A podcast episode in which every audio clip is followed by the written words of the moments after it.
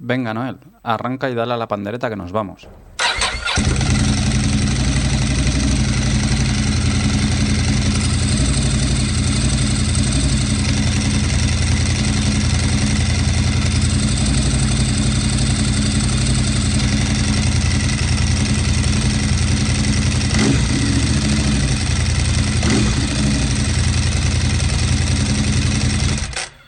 Estás escuchando Embrague en Seco, el podcast para los que vamos en moto.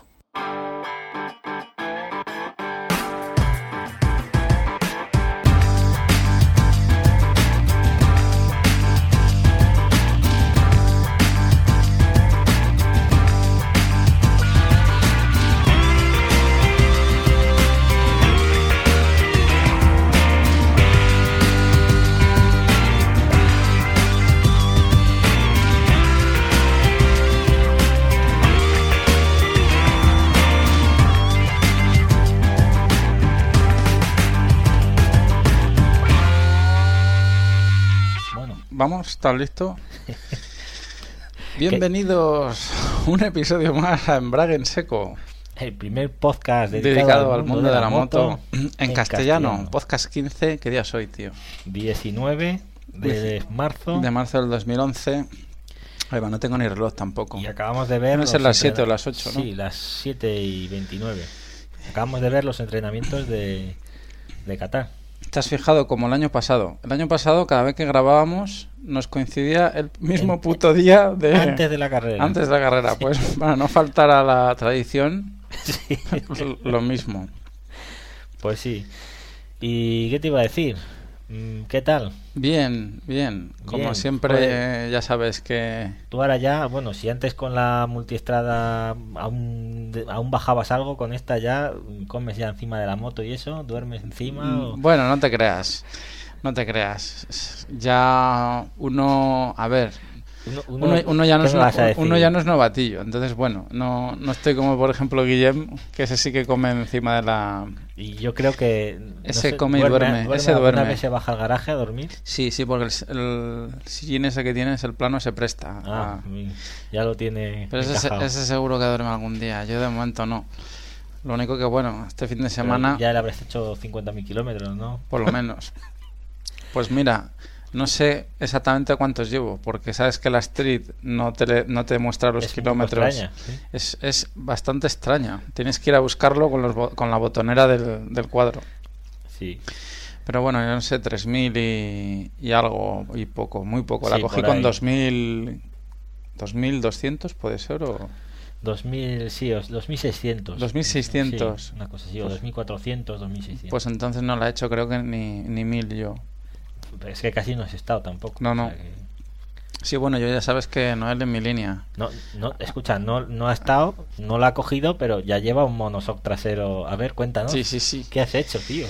No he estado porque ya sabes que sigo, sigo con, el, con el puto Ryanair. Bueno, que por- Dándoles de comer. dándoles de bueno, dándoles de comer, pero que tampoco sirve de mucho porque están, han quitado los vuelos. De, el de Madrid lo van a quitar. Al final lo quitan. Al final lo quitan. Pues El- que pensábamos que no caería, o sea, que lo mantendrían. No, mira, si esta vez bajé a Valladolid en coche, que sabes, bueno, por el podcast anterior, sabes que estuve con Albi, Sí. que le mando un saludo desde aquí, un tío majísimo. Sí, la verdad es que muy enrollado y a ver, oye, ¿qué pasa luego cuando vuelva? A ver, a ver, que nos cuente. Y, nada, como tenía cosas que llevar a casa, bajé, bajé en coche. Bajé en coche.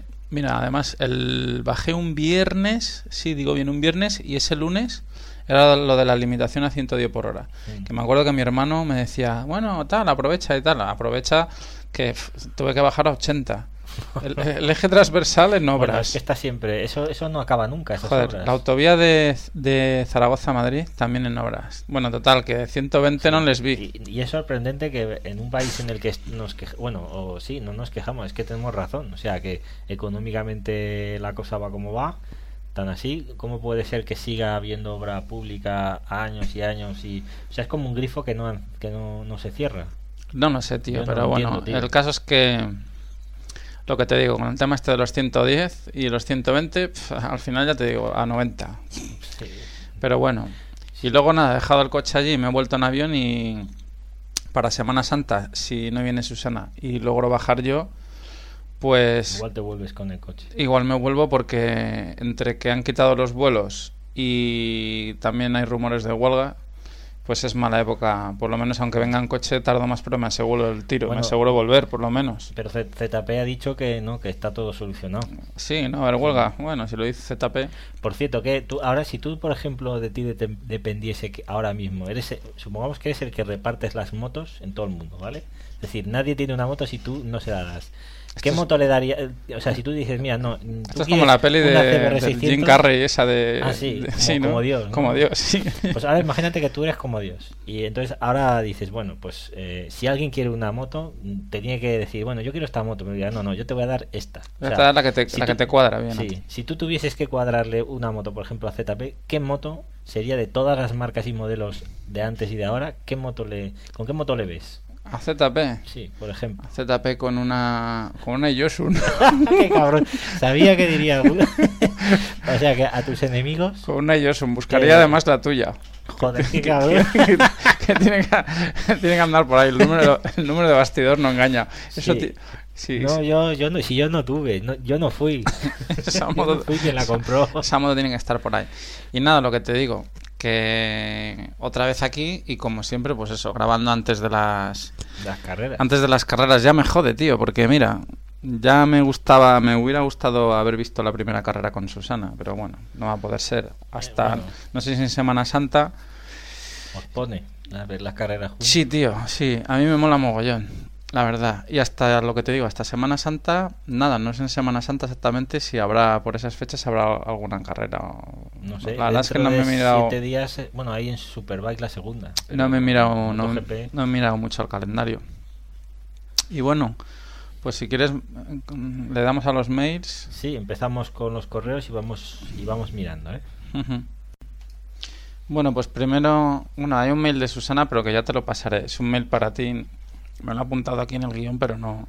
De una especie de PowerPoint de la típica concentración de Harleys. Sí. Sí, rollo Sturgis, creo que es algo así. Así que si te suena, pues ya te lo haré llegar. Vale, perfecto. Y luego tenemos, mira, tenemos otro de el hombre que hace subir las acciones de este podcast. Gracias al que nos mantenemos casi en activo. Val López, doctor Helios, nos comenta, hola chicos, ¿qué tal? Antes de nada, mis felicitaciones al ver por la Street Triple. Espero que la disfrutes y no empieces ahora diciendo que te duele el pecho por la falta de protección. bueno, ya- bueno, Val, tengo... Muy agudo, ¿eh? Sí, sí, tengo, tengo una caja de Bisvaporus por si me duele el pecho. Bueno. y tal, no hay problema. Comentan, estos últimos podcasts me surgieron varias preguntas que haceros, pero ahora solo me acuerdo de una respecto a los ABS. En realidad dos preguntas que tienen que ver. Primero, ¿un fallo en la bomba de aceite es capaz de bloquear la rueda trasera? La pregunta viene porque en su día a mí me ocurrió y estuve a un pelo de calvo de irme al suelo. Esa fue la causa que me dieron en el taller para el bloqueo, de la cual, como podéis pensar, aún dudo, ya que la moto acaba de salir de un cambio de cilindro y quizá fue un error del taller y no la bomba. Nunca lo he sabido y supongo que nunca lo sabré. Bueno, vamos por partes. En principio él tenía una dos tiempos, ¿te acuerdas? Sí. Entonces Una yo... Aprilia, ¿no? Una Aprilia, creo. RS125, creo. Mm. Entonces yo me suena que eso por una, un fallo en la bomba de aceite, ¿no? Eso me suena a bloquear rueda trasera a un enganchón, ¿no? Un, un gripaje, vaya. Un gripaje, te iba a Un decir. digo, gripaje más o un- de que el motor paga. Sí, un enganchón de segmento. Además, siendo dos tiempos. Siendo dos tiempos, yo diría que casi seguro que sí. Pero bueno, de una bomba no, no creo. Y más si luego comenta que le cambiaron el cilindro. O sea que en principio podría ser... Podían, podían ir los tiros por ahí. Mm. Pero vamos, de la bomba de aceite. O sea, no la bomba de freno, bomba de aceite. Ya, ya. O sea, no tiene que ver de- nada. claro, la de freno no, No, afecta para nada. aparte que bomba de aceite, en los dos tiempos está la bomba, la que... La que mezcla. La, que, la de la mezcla, claro, no la de... Pero bueno. Y mira, Claro, habría que ver el taller de dónde era también. Mm. luego nos comenta, la segunda, en un caso como este u otro parecido, en la que el bloqueo no sea por los frenos, sino por falla mecánica, el ABS funcionaría. Entiendo que donde actúa el ABS es disminuyendo la presión del freno y en un caso como el mío, eso de poco vale. Y es el embrague el que me salvó de la caída. Vale, si era un enganchón o un gripaje, porque se dice Sí. que embragando... Embragando ya. claro, embragando ya consiguió que la rueda se moviese. Pues sí, vale, eso, eso es que gripaste, macho. Ahí no hay... En toda regla. En toda regla. ¿Qué estarías haciendo? ¿Qué estarías También, ¿eh? haciendo? O sea, ¿cómo irías? Y ta, ta, ta, ta, ta, entiendo. ah, Supongo que el ABS no tiene nada que ver con el embrague, ¿no? Pues no. Dice, No. bueno, os dejo y a la espera quedo. Del 14.4, bueno. Qui- quizás aquí se me ocurre pensar, hombre, el tema de decir, si, si tuviese relación con algo, quizás se- podría ser cómo actuaría un control de Sí. tracción, eso sería interesante saberlo, ante un caso en el que nota que por un fallo mecánico, por lo que sea, Vale. Pero ¿sabes? una, sí, o sea, un, ¿Haría algo de, que no, no sea del... Exacto. En un ABS no. En un, o sea, un ABS te va a funcionar, digamos, dependiendo de los frenos. O sea, un ABS no va a detectar una... Un, No. Pues eso, lo que, lo que tú comentas. A lo mejor que gripes, ¿no? Gripas. Mm, bloqueas, una, bloquea- bloqueas la rueda trasera y comentas que si el ABS lo puede detectar, pues no. En ese el ABS caso, es actúa o no actúa a raíz de que tú estés frenando o no. y vea él que hay una situación que es la Mm. frenada por intensidad, pues es de actuar o depende cómo esté programado. pero- Ahí va más por lo que dice no el control de tracción, pero bueno, también es un caso muy particular. Porque claro, en una cuatro tiempos ese gripaje, pues, ese bloqueo de rueda trasera, yo creo que no se llegaría a dar. Y claro, en el caso de que por lo que sea, si se bloquea la rueda, claro, el control de tracción, no lo sé, no lo sé. La verdad es que tema para comentárselo a Ángel, al mecánico sí, de Motospera. que por cierto, hoy hemos estado y Que, a ver, cuenta tus impresiones. Perdonar el off topic. No, es que me ha, me ha llamado la atención una cosa. Eh, bueno, yo no sé si se ha comido el bocadillo, porque hemos ido a desayunar. No, no, la verdad es que yo me he quedado, yo me lo miraba, yo me si lo se miraba. no, será a la una y pico. Sí, sí, se lo he dicho. Digo, oye, se te va a juntar con la cena, tío. Yo me lo miraba y estaba liado con uno. Luego con otro que ha llegado con una 848 metiéndole una ¿Cuántas cen- 848 había hoy? Han pasado rojas? tres. Tres. Uno que sin la centralita que no sé qué, qué tal, metiéndole el matesis. Otro que cámbiame la rueda. Oye, yo digo una cosa, todos esos tienen cita. Es posible que alguno le haya dicho. Pásate el sábado. Ven y pásate, y, pero hay, seguro que alguno más habrá aparecido por ahí. Al olor de las 848. Yo Porque él tiene una 848, hay que decirlo. También roja, Sí. como todas las que había hoy. Lo que pasa es que me has comentado tú lo de los tornillos. Va, pues no es Sí, que no, no lo has podido hacer, tío. No, no, es que, no, es que tampoco he querido, tío, porque no sé, lo he visto tan. Pero Ah. funcionan, bueno, eh, salvando las distancias, ¿verdad? Parece un, un box, porque el rollo de ir... Bueno, y tú no lo has visto comerse un plato de espaguetis mientras está currando. O sea, como te lo digo. Y de, y de merienda, que es lo que había... A veces lo que sobra de comer. Se lo ¿sabes? merienda. Él a, a las seis ya está dándole, ¿sabes? Joder, esto macho, mientras está no. arreglando dos o tres Es motos. que me daba hasta apuro, tío, de- decirle nada. Digo, bueno, ya vendré otro día, porque le, le he visto ahí liado con las motos, ¿sabes? Y además es que no le ni una mala contestación, o sea que No, no, el tío no, no sé. Dices, joder, macho. Porque alguna vez de estas estará, dirá hasta los cojones, ¿no? Dirá, Sí. hostia, que me quiero comer el bocadillo, tío, que tengo derecho a almorzar, como Pero todo. es curioso, es, co- es bastante correcto, ¿verdad? Como mecánico a veces No, no, como mecánico sí. Yo y- creo que todos eh, todos sabe- o sea, saben que a los que nos gusta un poco nos af- o, o nos aficiona estos temas, eh, siempre estamos por ahí mirando y dando por culo, hablando claro. Y, y bueno, la verdad es que sí que se agradece, ¿verdad? Tener a alguien que, bueno, te deje mirar, te deje estar ahí, aprender, porque a veces sí que aprendes algo y, y no te eche a palos. La verdad es que sí, así que bueno. Bueno, perdona los topics. Este, Sí, son cosas, vale. reflexiones, ¿no? Que se ven. Y nada, pues gracias por el gracias, gracias por el mail. Eh, seguimos con otro. Eh, Noel, A ver. ¿lo lees tú? Este mm, leo. eh, Si Ah, bueno. lee tú este. Y Bueno, pues yo- lee tú Mira, este, sí, sí, bueno, este es. No sé si os acordáis que hablamos en el último podcast podcast, no en la entrevista tuya, sino el otro, hablamos del tema de postura. ¿no? Sí. Pues Oscar Corral de, de Carreteras Cuaternarias eh, nos mandó un correo y nos dice, ¿qué tal Noel? ¿Cómo va todo? Dice, ya felicité a Alberto por el Facebook, por su flamante triple, ¿eh? aquí todos son halagos. Muchas gracias. Eh, dice, siempre me ha encantado esa moto y valoré mucho su compra antes de volver a caer al reducto trailero. Y hablando del tema, veo que estás que te estás descarriando y quieres abandonarnos por esos senderos cuaternarios, embarcándote en buques de más calado como Bekins y similar. Dice, bueno, equivocarse es bueno, porque así estás más cerca de la verdad. Digo, sí. Pues sí, cierto, pero no, no, no habrá Bekin. No habrá Realmente es, es un Titanic ahí un Titanic por, por arroyos. Sí, de, de Beckin solo veréis el Whopper y, y- y las patatas Y las po- patatas. y poco más.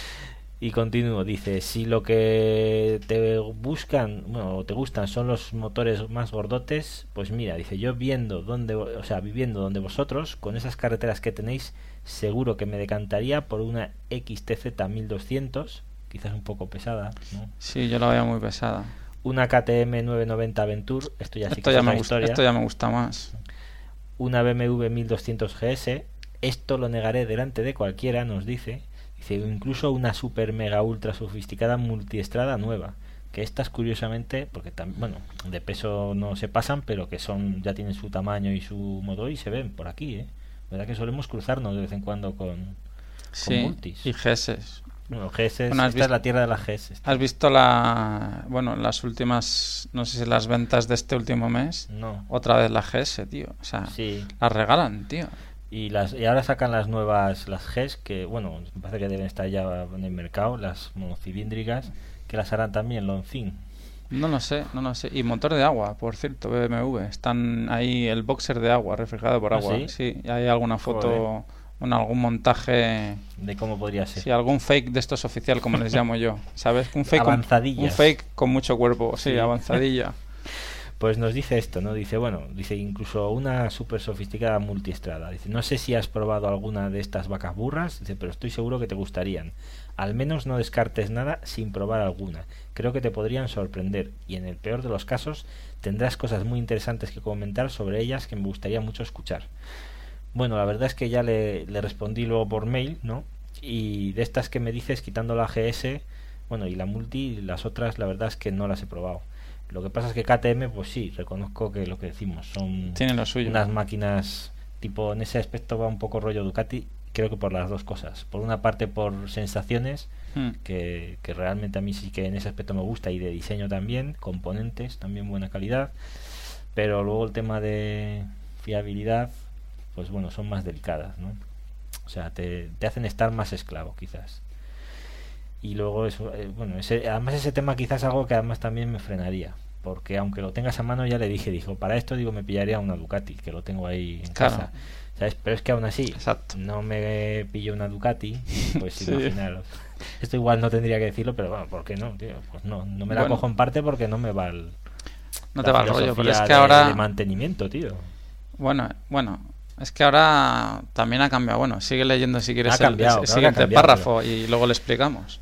Dice, recuerdo que en uno de los últimos mails me comentaste si teníamos alguna curiosidad en particular sobre la Triumph 800 XC. Dice, lo hemos comentado en el miniforo que tenemos y la verdad es que prácticamente todas las dudas son relacionadas con sus actitudes más off-road, que además es lo lógico, dispuesto que para todo lo demás tienes la normal.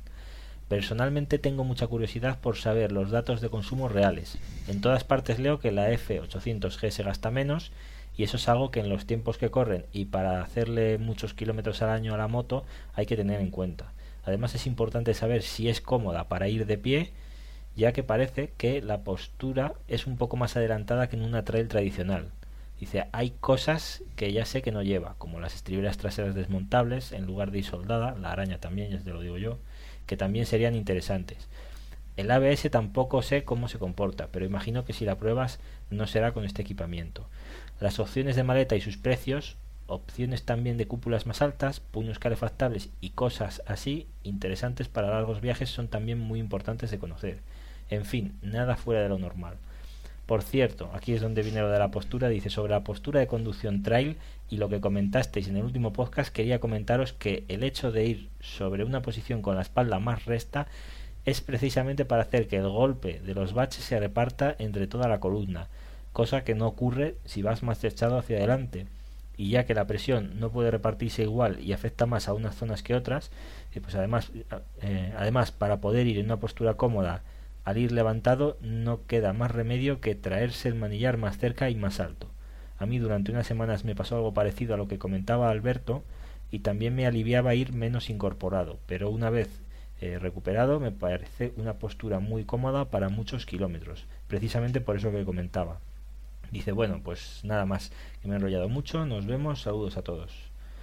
Bueno, lo de la postura es que yo creo que es muy personal. Es muy personal, tío. Sí, puede que tenga razón. Hombre, yo lo que dice de cómo se reparte el peso, sí, pero también Lo- lo que piensa. pasa es que, mira- A mí, precisamente, el peso de mi espalda, o igual porque tengo más espalda que otra persona, por ejemplo, media, pues yo sí que noto que precisamente el peso es lo que me machaca en esa postura. Es que yo he probado de todo La con la inclinación me multistrada. alivia un poco. Tío, es que son, eran, claro, es lo que decías tú, dices, hostia, es que llevas ya 12.000 kilómetros, tío. Dices, llevas 3.000 tal, Probaba bueno, hasta la sábana santa.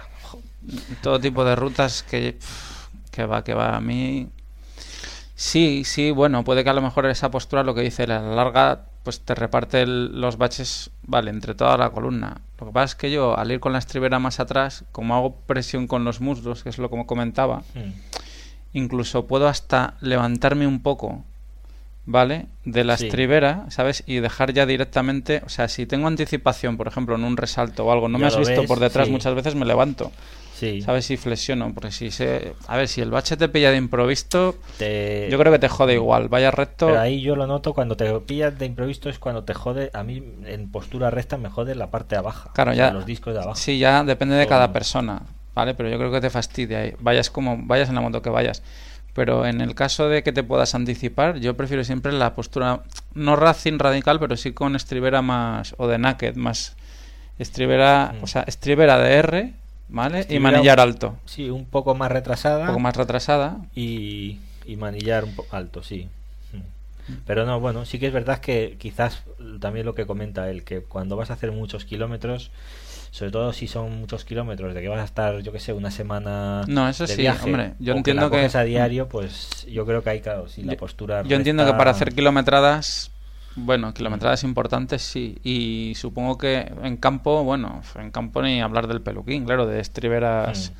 Es, es Sí. postura trailera. Yo aquí en esto sí que sí que lo he escuchado, lo que decís de, de- bueno, y de que igual la XC eh, puede estar un poco más avanzada, entonces mm, incomoda cuando te levantas, pero yo por ejemplo no sé si te si- bueno, supongo que sí que habrás visto, hay un reportaje por internet de un chaval anónimo, o sea, una persona particular que prueba la moto, ¿no? Y además es curioso porque este chico bueno, este hombre, porque además él por cómo hace el reportaje ves que tiene, o sea, que mm, tiene conocimientos tra- eh, trail, enduro, o sea, que el tío ha hecho campo, ¿no? Y comenta que la postura de la, de la primera, de la, de la Tiger 800 asfáltica, no le gustó mucho.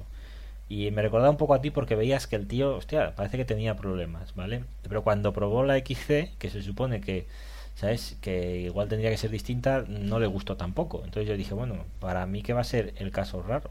Es decir, el caso particular, Hmm. porque yo personalmente, precisamente de las dos, eh, con postura me quedo con la de la XC. O sea, Con pero- la, sí, ahora que, con la más endurera. claro, ahora que tuvimos la 800 en el concesionario, la, la normal, Es que eso te iba a comentar. joder, yo, la, yo no la veo, tío. A ver, yo me- mí yo la vi- más cómoda la otra. Yo que lo comenta también en el mail lo de la, la- de la- lo de la Triumph 800X de la Tiger. Yo la vi en el concesionario, me acuerdo, no sé, un día que fui y me dijo Nito, Sí, dice, mira, dice, mira lo que ha llegado y dentro y tal. Y me monté, ¿no? Pero claro, me monté y el hecho de levantar las manos y el manillar alto tenía muy reciente el, el trauma de la multistrada y dije, dijiste, "Se va de "Ah, retro". ah, fuera, fuera, va de retro. Sí, saqué el crucifijo y los ajos, tío, directamente. Y ya no has querido volver. Y por ya ahí. no he querido volver por ahí, pero no, en Sí. serio, no es- Pues para No. mí, yo soy yo mido unos 75. A ver, la- moto me gusta, ¿eh? No es igual. no la es moto me igual gusta, pero yo soy más de, de carretera. La- Mm. Me gusta más la Tiger normal. Pues yo ahí, o sea, sí que lo puedo asegurar que mm, como postura reco- reconozco que me parece más conseguida la XC La endurera. por comodidad y realmente, o sea, a mí me pareció un guante y sin embargo en la Tiger normal La Tiger normal que lleva, mm, es pero un poquito más baja el manillar y Baja de manillar, más bajo también de estriberas. y, y no de estriberas es la misma posición. Mm. y luego bueno suspensión y demás. A mí me gusta más la de carretera, pero esa pata cabra de la izquierda, Sí. qué mal, que decías tú, Mal y además puesta, se, ven la- se ve hasta en Las las fotos de pruebas y todo, va, va que, que tocan el suelo que... y hay algunos probadores se ven vídeos por ahí en internet que, que rascan o sea que es fácil. Luego me he estado leyendo la última revista de Triumph, sí que viene la prueba de la nueva Speed Triple y viene un reportaje de un tío que también, de un probador, además creo que es español, un tío que trabaja, Sí, lleva verdad. 12, 12 Que años trabajando, viaje- sí, para, lleva 12 años trabajando para Triumph probando motos y se lleva una Tiger 800 XT por Albania, Grecia y tal. Bueno, a ver, es la revista de Triumph, no te van a decir que es una caca.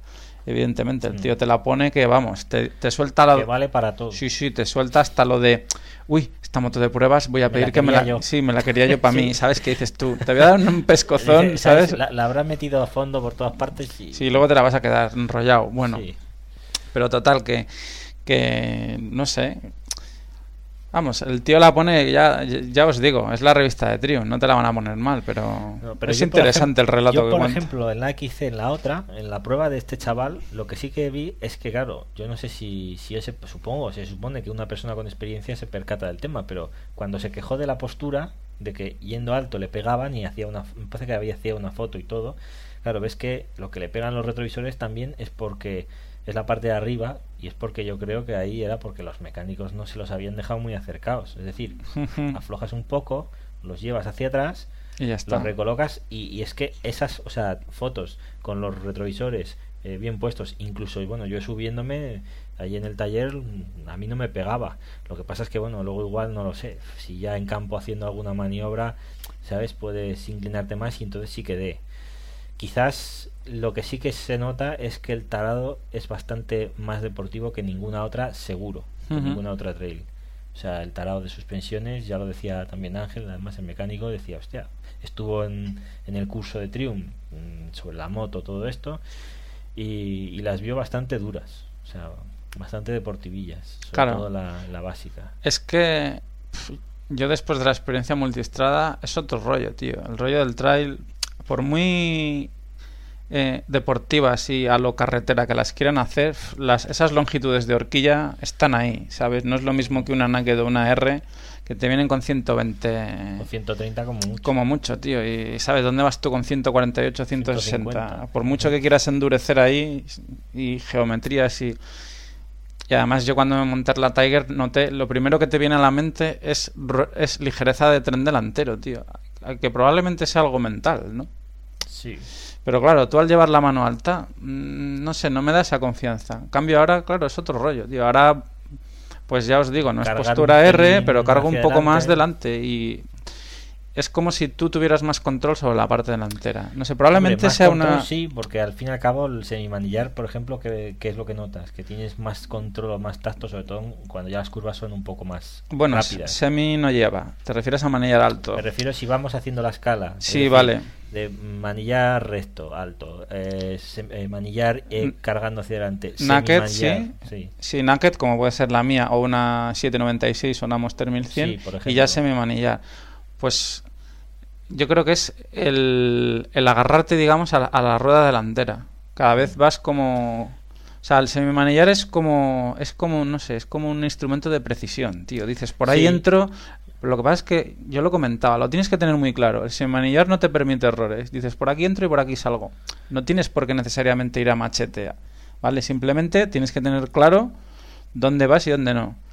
En, cambio, Y con es un más manillar... preciso, tienes más control, más tacto que, por ejemplo, en un Sí, para mí es como, curvas. exacto, es como la sintonía fina, digamos, ¿no? Es, Sí. es, Es más tacto. es más, tacto. mu- mucho más Ahora, preciso. Sin embargo, esto sería en curvas medias y ya a partir de ahí alta velocidad. En curvas muy ratoneras, el manillar. El manillar, más de, claro, que, manillar de una naked y te deja improvisar mucho. Te has equivocado o, o yo qué sé. Hay veces que, bueno, ya te digo, no tienes por qué ir rápido. Hay veces que estabas, no sé, mirando algo, tío. Yo qué sé, el despistas un paisaje. o instante, sí. Te despistas un instante, ah, hostia, no sé qué, pum. Y con el manillar alto, digamos, que es... Casi vas con una mano. Claro, que es un pispás volverla a poner en el sitio. Con un semimanillar es más crítico. No te puedes despistar. Yo no, también lo notaba por eso con la Sport 1000. Con la Sport 1000 como que tenías que ir como más concentrado. ¿Sabes? Es otro rollo. Sí. Y por eso quizás la postura de cargar también es lo que dices tú. Ya son motos que ya ves todo lo que llevas en mi manillar, raro es que no vayas. Sí. o sea, comiéndote la rueda. A mí la verdad es que me está yendo bien el término medio. Pero bueno, Sí, oye, mira. Mejor de lo que te esperabas. Mucho, mucho mejor. La verdad es que estoy muy contento. Pero bueno, oye, el, el tema este del- de haber probado la trail asfáltica, bueno, es lo que decías tú, Noel, una experiencia más, tío. Por lo menos tienes Sí, una base. y, y has aprendido, Hmm. que siempre se aprende, cosas que igual de otro modo pues ahora no conocerías. Luego nos dice aquí un poco el tema de lo de las opciones de maletas, todo esto. De esta sí que os puedo comentar algo porque claro, como opción yo ya me había mirado todos los accesorios que igual me podían interesar, que no. El tema de las maletas, De la Tiger. sí, si no recuerdo mal, salen por los 600 y pico con, Con los herrajes, ¿no? Sí. De precio a mí me parece que está bien. Solo maletas. Sí. Porque tiene un baúl, no sé si te has fijado, el baúl trasero ese raro que está como caído hacia atrás. Ah, no, pero O- este o me parece que es son- un baúl o una es bolsa. Un rulo, una bolsa. Tienen dos bolsas. Una más rígida me parece que es más compacta y luego otro rulo más grande. Que además la saca el tío este en la prueba, Sí, en la revista. Exacto, que es el que lleva él. Mm. Que queda bastante bien. Y las maletas, pues lo que te digo, 600 y pico, 650, una cosa así.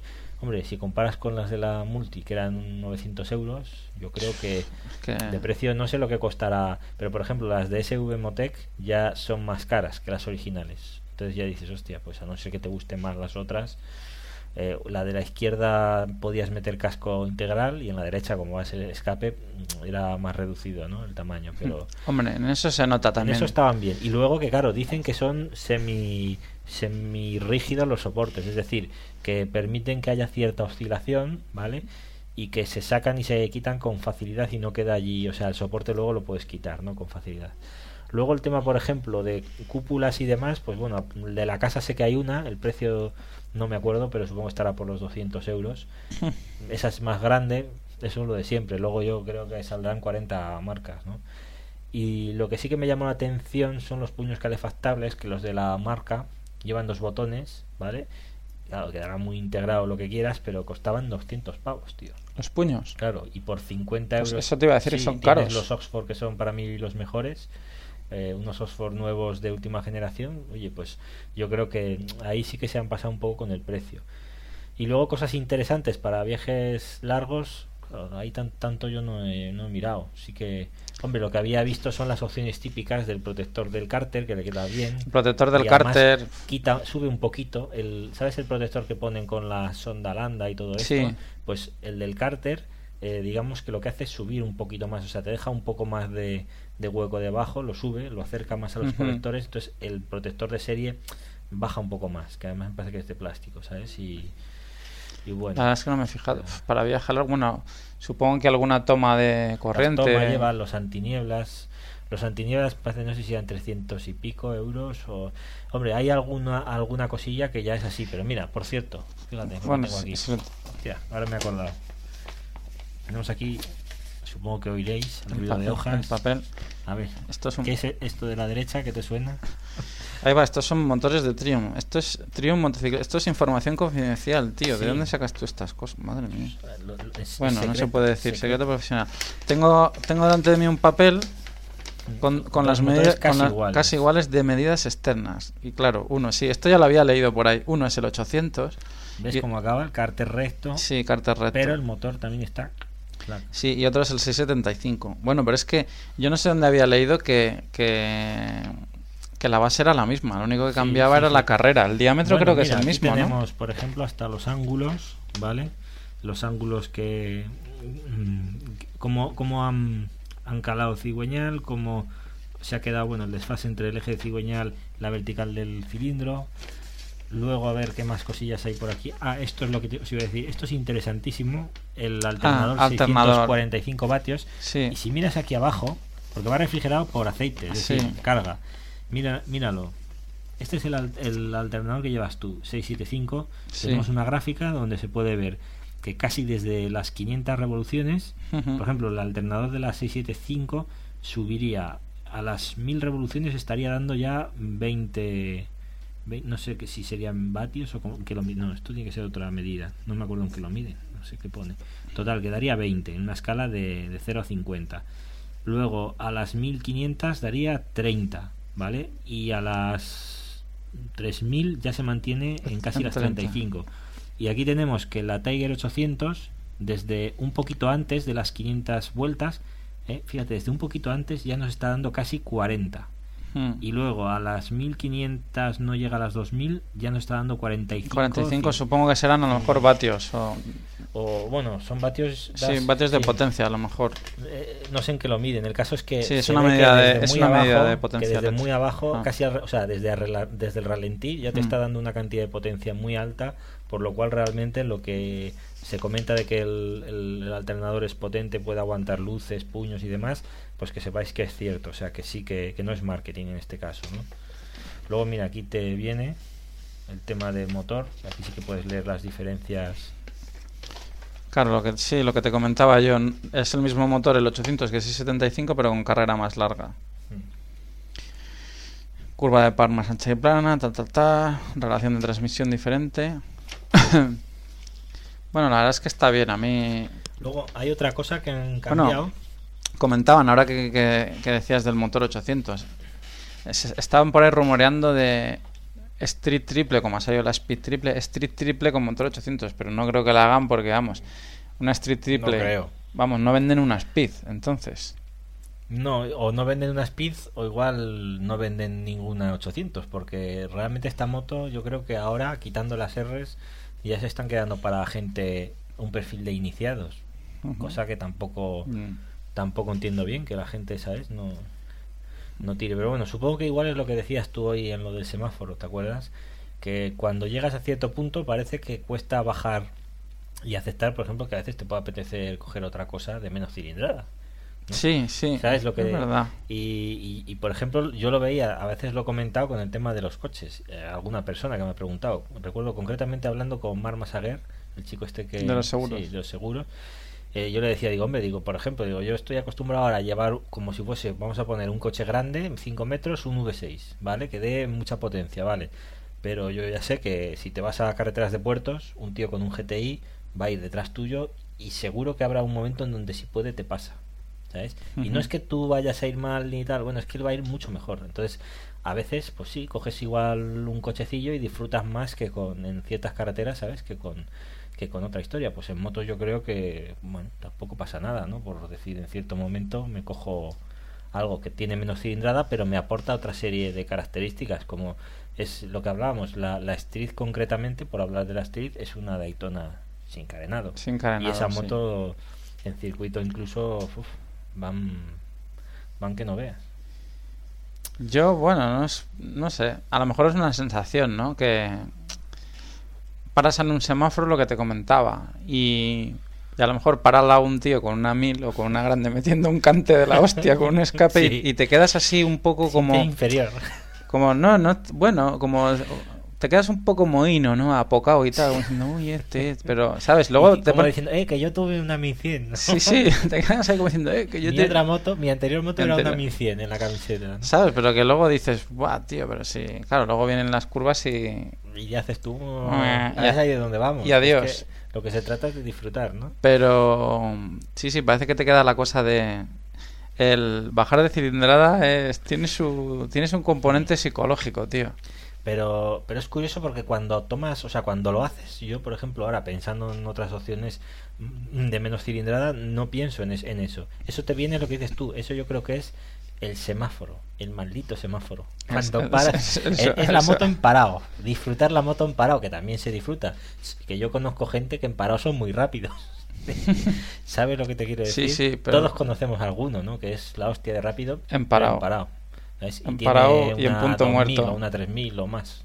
¿Sabes? O sea, pues esto yo creo que es el. la moto de- en el semáforo cambia, ¿no? Y bueno, ahora volviendo a lo del mail, lo del tema de consumos, no lo conozco actual porque no, no hay datos tampoco, lo que decís, hay poca gente por ahora con Tigers, pero se esperan más bajos, eso es evidente que por ejemplo en la 675, ¿no? Es un motor que aún gusta más de ir bajo y te lo entrega también todo Hmm, Bueno, desde muy pocas vueltas. el tema de consumos, Yo creo que esperemos que trague menos que, la seis- que el 6- 675. El 675 es, tragón, ¿eh? Es algo tragón, sí. Para lo que... Es algo tragón. Yo he estado mirando algún... Bueno, he estado trasteando también algún foro de Triumph.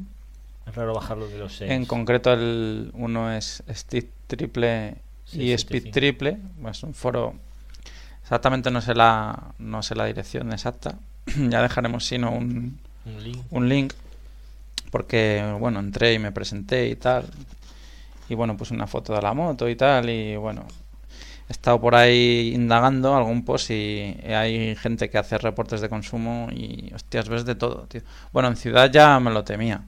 O sea, es algo normal. Yo me acuerdo con la, la Ducati en ciudad era, bueno, que yo tragaba. Pero es que esto es algo impresionante, tío. O sea, gente de 120 y 150 kilómetros con un tanque.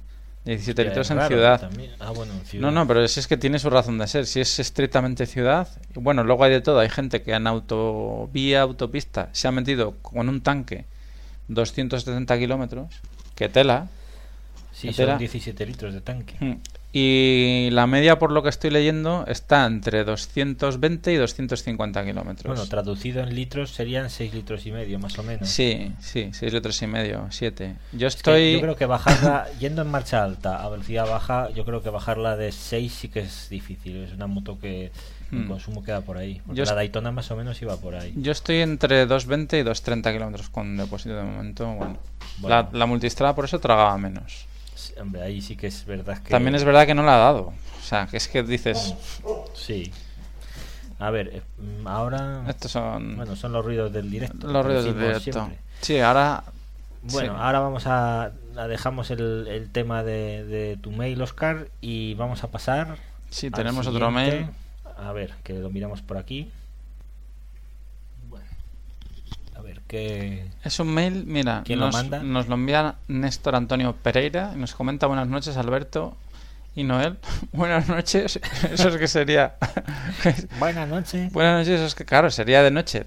A ver, no es que sea una perogrullada, ¿no? Pero como el rollo de los podcasts escuchas a la hora que te salen los huevos, ¿no? Sí. Pues hay, hay sí. gente que lo- hay gente que cuando nos presenta dice lo de buenos días, tardes, noches, porque como Sí, ya no saben cuál. ya no sabe cuándo tal. No, ahí acertó, ¿eh? porque a mí me llegó, yo ya era, creo que era la una de la mañana por ahí, sí, yo lo leí ya nocturno. Y nos comenta, acabo de empezar en el mundo de las motos, grandes, y este podcast que hacéis, aparte que me encanta, me viene de lujo para la espera. Mi historia motera es la siguiente, nos manda el currículum motero. Primera moto, Derby Sabana de 49, heredada de mi hermano. Me duró tres meses, estaba súper reventada. Segunda moto me la compró mi padre, fue una scooter Suzuki Katana 49. Esta fue con la que aprendí de verdad lo que era una moto y lo que eran los porrazos. Tercera moto, Aprilia Sonic 49, de segunda mano. Esta la tuve con una cierta edad y la disfruté hasta hace tres añitos. Muy buena moto, la verdad. Cuarta moto, Honda CBR 125R, comprada de segunda mano que aún poseo. Tiene 73.000 kilómetros, casi nada. Tela, ¿eh? Y la quinta moto que tengo sin poder disfrutar aún es la Honda CBR 600 F93, 72.000 kilómetros. La compré hace un mes por 1.500 euros con transferencia incluida. Mis preguntas son: ¿la Honda CBR 600 F93 por 1.500 euros está bien? Hombre, yo las he estado mirando. Bueno, las he estado mirando en motos.net y están entre 1.500 y 2.500, ¿eh? O sea, No, no, pero- no la encuentro tan. No, sí, yo creo que son un poco caras, pero no es que la tuya sea un poco cara, es que son caras todas. Estamos hablando de una moto, tío, de hace, ¿cuánto? 93. Bueno, es que a casi, ver. va- casi 17, hay que, pu- 18 hay que puntualizar, porque es que ahora, con el- yo con el tema este de la crisis, que, Bueno, de la crisis. No, no, de la es- crisis, ¿sabes? joder, macho, es que hay, hay un post, no sé si lo he visto en Ducatistas, de vender en tiempos de crisis. O sea, ves, Ah, sí, muy ves- interesante. ves cada opinión de Peña, bueno, y yo lo sé ahora con el tema reciente de la multistrada, que aunque bueno, aunque se la quedó Nitu, pero sabes que la compró otra Se persona. la quedó concesionario, vamos, pero Sí, luego la pero otra persona, otra persona. concesionario, sí. ¿Sabes que ¿Sabes? Yo, vamos, hablé con esa persona y me dijo, no, es que la crisis tal... Y Esta me- persona, de hecho, ya iba detrás tuyo ya Sí. antes de la moto. Pero claro, tuvo algún detalle quizás, pues que creo que mm, ahí se pasó un poquito, En hay que decirlo claro. Bueno, ¿Qué pasó? El, caso es que, va, es tontería, porque mira, yo, yo ya tengo la moto que quiero. A lo que me refiero es que cuando te vienen a ti diciendo, no, que es que el precio, que, el, que crisis, ¿sabes? Oye, tío, ¿qué crisis, tío? Estás comprando, Estás comprando Ducatis, tío. O sea, no hay crisis. Para comprar motos no puede haber crisis nunca. ¿Sabes? Hombre, quitando si es como un caso así o un scooter de un tío que no tiene Exacto, lo que me comentabas tú. eh, oye, me vendo, así, me vendo una Burman y lo que me decías tú, viene un tío, oye, mira que estoy apurado, que la necesito para ir a trabajar. Pero claro, sabe que que, igual dice que he tenido una- que vender el china. coche, Sí. por lo que sea, y necesito esto. Dice una china no me va a comprar porque sabe que le va a durar dos días. Dos días, y dice, exacto. quiero intentar Oye, llegar a claro, esto. 3.000 euros y no llego 2.500, vale, lo considero un... Vale, pero que me vengas Mm. a mí comprarte, ¿sabes? No sé, una moto de 1100, tío. Sí, yo hubo algún caso en la, en la tienda que, que a alegando, alguno se lo dije. o sea, rollo cri- crisis. Te Joder, vienen, por ejemplo, con motos de 12.000 euros y te vienen, o sea, eh, pidiéndote una serie de historias y de, y de descuentos y de regalos que tú dices, pero este que se piensa que se gana de una moto, ¿sabes? Y claro, yo ha habido algún caso que me ha molestado ya tanto de decirle, oye, cuando ya ves que ya pasa el tema, que, que es que ya casi es decir, oye, estás ya jugando con mi pan, tío, que yo gano, o sea, me tengo que ganar la vida. Pues yo a alguno le he dicho, oye, mira, si tienes problema de que es que no llegas, que es que no llegas, no te gastes los 12.000. Por 5 o 6 mil euros yo te tengo aquí otras motos nuevas, te coges una Bandit y a disfrutar. Y entonces ya, claro, tío. ya se ofende ya. ¿Sabes? No, no, no. oye, es que si no Hombre, llega. si- crisis, crisis. Si tienes crisis y no llegas. Cógete no, otra. No te compres motos, tío. Cómprate, vete al Decathlon, cómprate una pelota de básquet o de fútbol o de lo que más. No sé si me explico. Sí. ¿Dónde quiero ir a parar? ¿Sabes? Practica otro deporte más. Claro, practica otro deporte más barato, tío. No me vengas con estos argumentos. Ah, no, a mí es que me pone del hígado, tío. Y más cuando esa misma semana en el hospital, macho, salió una familiar de una paciente, salió de la unidad llorando y tal. Y salí yo con ella, digo, oye, ¿te pasa algo y tal? ¿Te puedo ayudar? Digo, ¿qué pasa? Digo, que digo, has visto a tu, no sé si era un hermano y tal. Digo, está mal y tal. ¿Lo ves mal? Lo Y- ves afectado. Ah, y me dice, no, no, si no es por él, es, es que él, él lo veo bien, lo veo bien. Dice, es el trabajo, no tenemos trabajo. Dice, no podemos ni comprar la comida. Se me echó a llorar ahí, tío. Claro, que la vas a decir? Bueno, Es que tran- está en una situación la angustiosa. ves apurada, ¿sabes? A la chica. Digo, bueno, tranquila y tal. A ver, ¿qué le vas a decir? Mira, que esto seguro que finales de año, que esto remonta y tal, que esto no va a durar eternamente. ¿Sabes? Cuando tú ves esto allí, tío, y te viene un tío a la semana siguiente. Con es que la crisis... parecidos, pero por una moto de que costaba 14.000 euros. 14.000 hace un año. euros, ¿sabes? Un, tío que trabaja en el sector, encima, para más cojones. ¿Sabes lo que hay?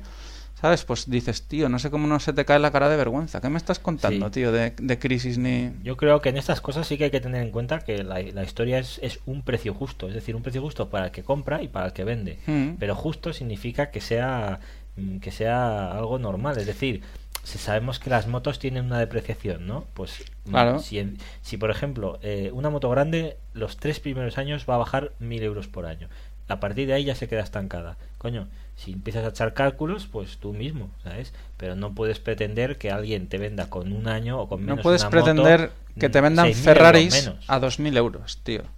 Pues no. Que es lo que le decía yo. Digo, es que no, tú quieres comprarte un Porque Ferrari o no por es un 2.000 Ferrari euros. o es que vete a saber cómo, qué es lo que queda de Claro, Ferrari. O digo, sea, te dan val- la llave.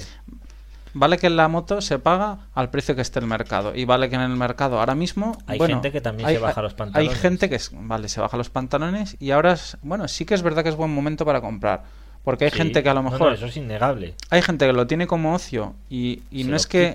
Y va más apurada, porque realmente hay gente que va más apurada y se lo quita. Pero bueno, hay gente que se lo quita como otros se quitan de otros hobbies, tío. ¿Sabes? Mm. Tú tienes tu.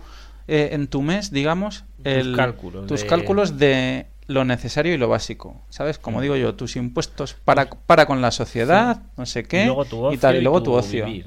Entonces, de tu ocio, si ves que la cosa ahora estamos jodida, eh, vale, recortas. Pero una Mm. cosa es que recortes y otra cosa Claro. es ver, eh, yo qué sé, es que yo es eso, tío. Ve- Ves a la peña con unos regateos, luego ves unos posts de gente de uno que le ofrecían Esto una, del post de furgone- una furgoneta.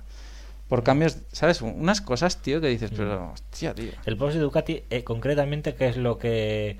O sea, ¿qué intención tenía? Tú que lo has leído. No, era un chaval que ponía, bueno, que pues comentaban el tema este de vender en tiempos de crisis, que si eh, había a lo mejor de Pero todo. como, como alguien que se siente un poco No, eh, molesto por decir, oye, que es que me, hay gente que me vienen en plan así o como... No, más que nada porque la gente daba su opinión.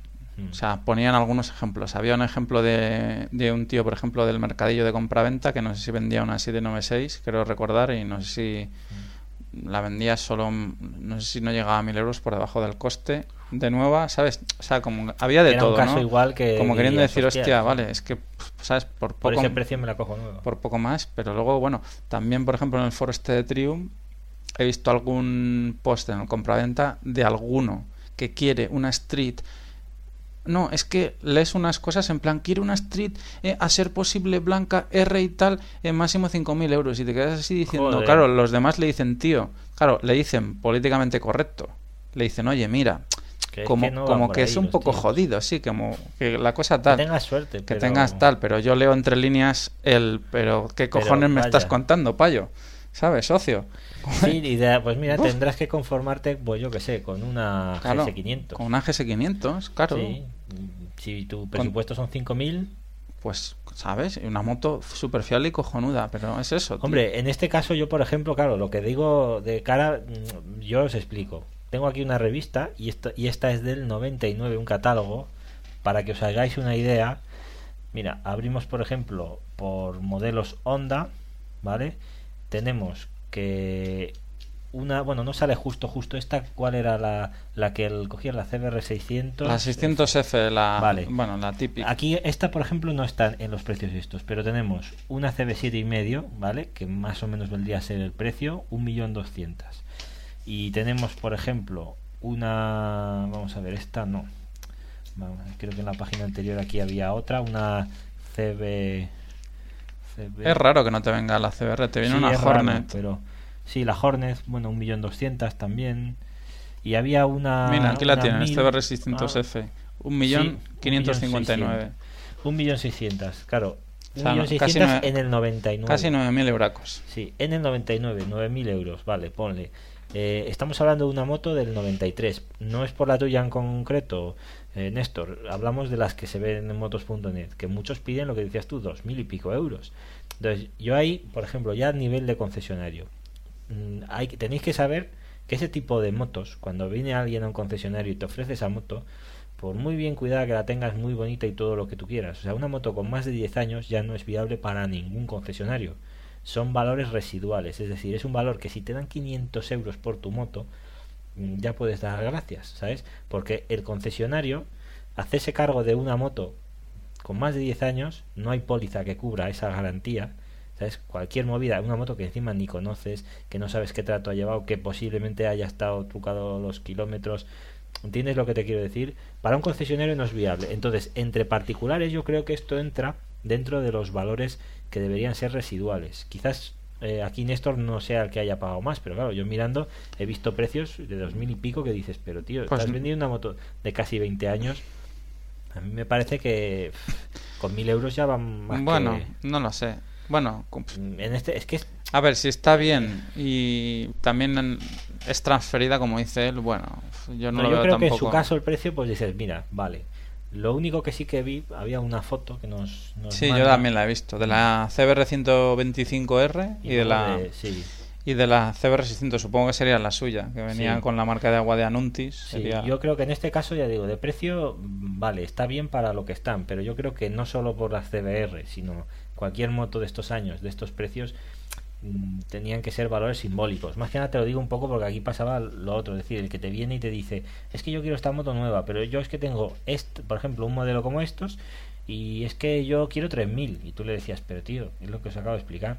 Si yo esto con 500 euros te doy lo que me da el desguace, es que yo no me interesa ni venderlo. venderla, sí. ¿entiendes? Entonces la gente, ah, no, no, pues yo así ya no compro. Yo, bueno, pues no compres, véndesela. Yo lo que le decía a algunos, véndesela a un amigo o a alguien que tengas cerca, déjasela a 1000 euros, ya te estás ganando 500 euros más de lo que te podía dar yo, le haces un favor a alguien y te haces un favor a ti, ¿sabes? Pero bueno, pero ahí está el tema del precio, por lo menos dentro de lo que hay, bueno, te ha quedado, te ha quedado bien. Mira, luego nos comenta, ¿qué compañía de seguros me recomendáis? Yo he visto que AMV y línea directa tiene muy buenos precios. A ver, yo te cuento. Yo he estado, ahora. sí, he, esta- he estado en Mafre y si has escuchado algún podcast anterior, yo he salido trasquilado. Que por cierto, ¿Hay a quien le ha salido bien de precio? quité, más? quité el seguro del coche también el otro día. Quedan un par de meses y luego me...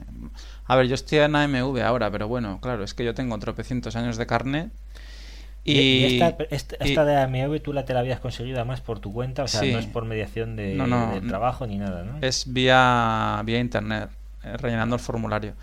Claro, es lo que te digo, años de carnet y voy para la cuarentena. Voy- vamos, Sí. vamos al pureteo ya. Entonces, Ya lo claro, estamos rondando. ¿sabes? Y, y ni un puto parte. O sea, que si no me hacen el seguro barato a mí, apaga y vámonos. Yo, claro, yo no sé tu caso, Néstor. ¿Qué edad Claro, tienes? Ahí sería una parte del tema, de su edad. Si eres y- primerizo, yo creo que vas a pringar, vayas donde vayas. Pero bueno, Mm, Pero di- sí, espera, dice luego más abajo el tema de lo de, que, de lo de la limitación. Yo supongo bueno. que hará los dos años ahora de carnet. ¿no? Mm. O sea, si la tiene, si la puede coger. en Bueno, en cuenta junio. si las otras que ha tenido las ha tenido aseguradas a su nombre, eso es importante, Sí. eso lo miran. Como sea primera moto asegurada, Ahí sí que ahí te- clavazo. Si hay alguna póliza anterior, bueno, ahí se puede hacer algo. Yo no sé. Yo, por yo ejemplo, estoy pagando. Bueno, a ver, es que yo el de AMV le he cogido pelado. O sea, 123 euros, una Street triple. Más barata que una 125. O sea, pero es que claro, es, o sea, yo lo que he contratado tengo claro que es un papel para que no me multen, Para porque, que- o sea, no, por Para que se 123 euros, de- sí, porque ni, ni hay asistencia en viaje, ni, es que he pasado, he dicho fuera. O sea, Y yo lo pelo y ya miraré cuando me apetezca. cuando me apetezca le meto, le amplío a robo, Mm. eso tal, y fuera. Entonces, bueno, yo qué sé, vete mirando por ahí, pero Mira, sí, yo te puedo decir, por ejemplo, los que yo tengo. He estado con alguna otra compañía, evidentemente, pero actualmente tengo, o sea, los de las dos motos los tengo a través de corredor. Uno es Asor, eh, Hmm. que este lo hice más por mi cuenta. Tengo buen precio también. Eh, ahí los tengo, tengo a todo riesgo la Yabusa y luego la, Bueno, la claro. Sistine. Perdona, es que esa es otra, AMV, pero Claro. es que claro, es el corredor. La- el seguro mío exactamente es de Lequité. Le quité empresa, aseguraciones francesa. francesa, sí. Por eso te decía, ahora que has comentado Claro, tú es eso, que- sí, por eso decía MV, me sonaba a mí claro que eran corredores. eran cor- son corredores. Claro, yo ves, uno es Asor. Mm, ahí a mí me sale bien de precio. Y luego otro que es similar es Segurmoto. Asor normalmente está trabajando ahora, pues ya sabes que hacen sus plannings con las empresas. Está trabajando con el Betia y Segurmoto con Mutua Madrileña de Taxis. Mm. Pero claro, aquí es cuestión de ver. Si entras en sus webs, te puedo decir que estas dos, tanto Asor, A-S-S-O-R.es, como Segurmoto, creo que es .com, los dos te sale el precio claro. O sea, es fácil meterlo. Algún Ahí descuento había según profesión. A- Personal sanitario, Sí. no sé si mutua madrileña hacían algo. Vamos, no lo he mirado, pero ¿Tú el del algo. trabajo? ¿Qué marca eran los que te ofrecían el trabajo? Pues no me acuerdo ahora mismo. Pero sí que lo tenían en cuenta si era profesión sanitaria. Nosotros en, allí, bueno, en el concesionario se usaba y se usa Segurmoto, entre otras. Mm. También está Peris, el grupo la Peris, la correduría. Bueno, tú me miraste algún seguro va, sí, con esto. y, y la verdad es que estaba, estaba bien, de precio. no. Lo que pasa es que yo este de AMV le encontré vía la, la página web esta de Arpem, que Ah, pone sí, Arpem Motos. de- O sea, hay un comparador de y seguros y a mí más o menos lo que más me cuadró fue lo de Hmm. fue la AMV y Sí. ya dije, bueno, No, te ha salido de precio, te ha salido muy bien. ¿Y qué más nos cuentan? nos cuenta, no tengo el carnet A hasta el 14 de junio. Si cojo la moto sería muy grave, no puedo esperar. Si cojo la moto sería muy grave, sí, Sí. sería muy grave. No la Pero cojas. no sería, no es más el tema de, de la sanción y tal, el tema de si tienes un problema que es muy fácil que en esa situación se atraigan, pues si tienes, Sí. si das una hostia, por ejemplo, Claro, porque la ley de Murphy dice que todo lo susceptible de joderse sí, se jode. Entonces, O sea que- si tú te caes, por ejemplo, aquí eh, se tiene que hacer cargo, o sea, cuando hay un... De hecho, cuando hubo aquel subidón de los seguros antes del, del año Claro, 2000, exacto. fue, vino por esto, porque de repente, de pasar a pagar nuestras, nuestro, si te caes, aunque sea no, no sea culpa de nadie, una caída por grasa en el suelo, da igual, Claro. eso no lo paga la seguridad social, aunque se hagan cargo en primera instancia, eso lo pagan las aseguradoras, que por eso ellas tienen sus convenios con sus mutuas y demás.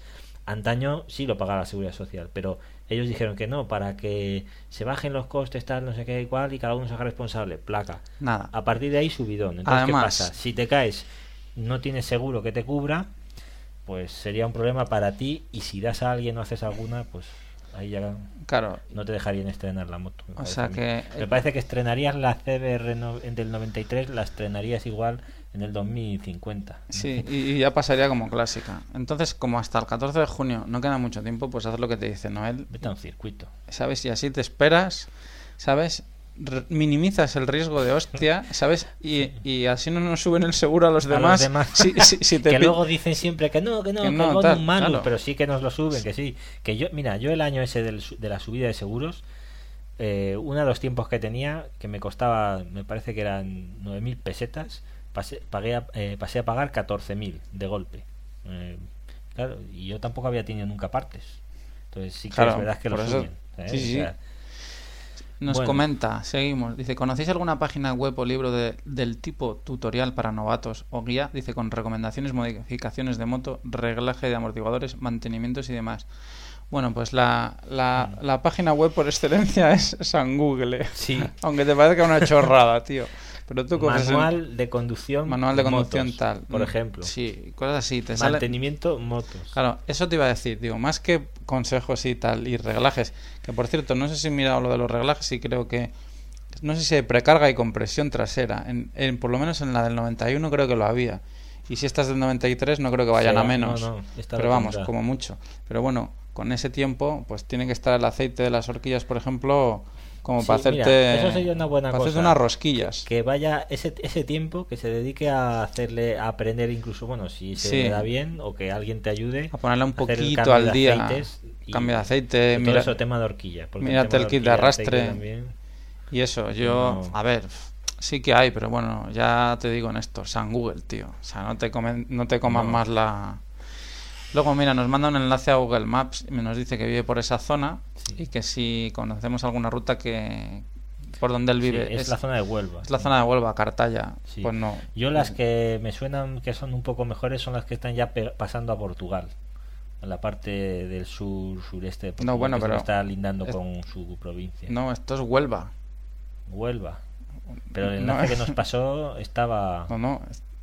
En Huelva no está en Portugal. No Está es- al lado, espera un momento, vamos a mirar.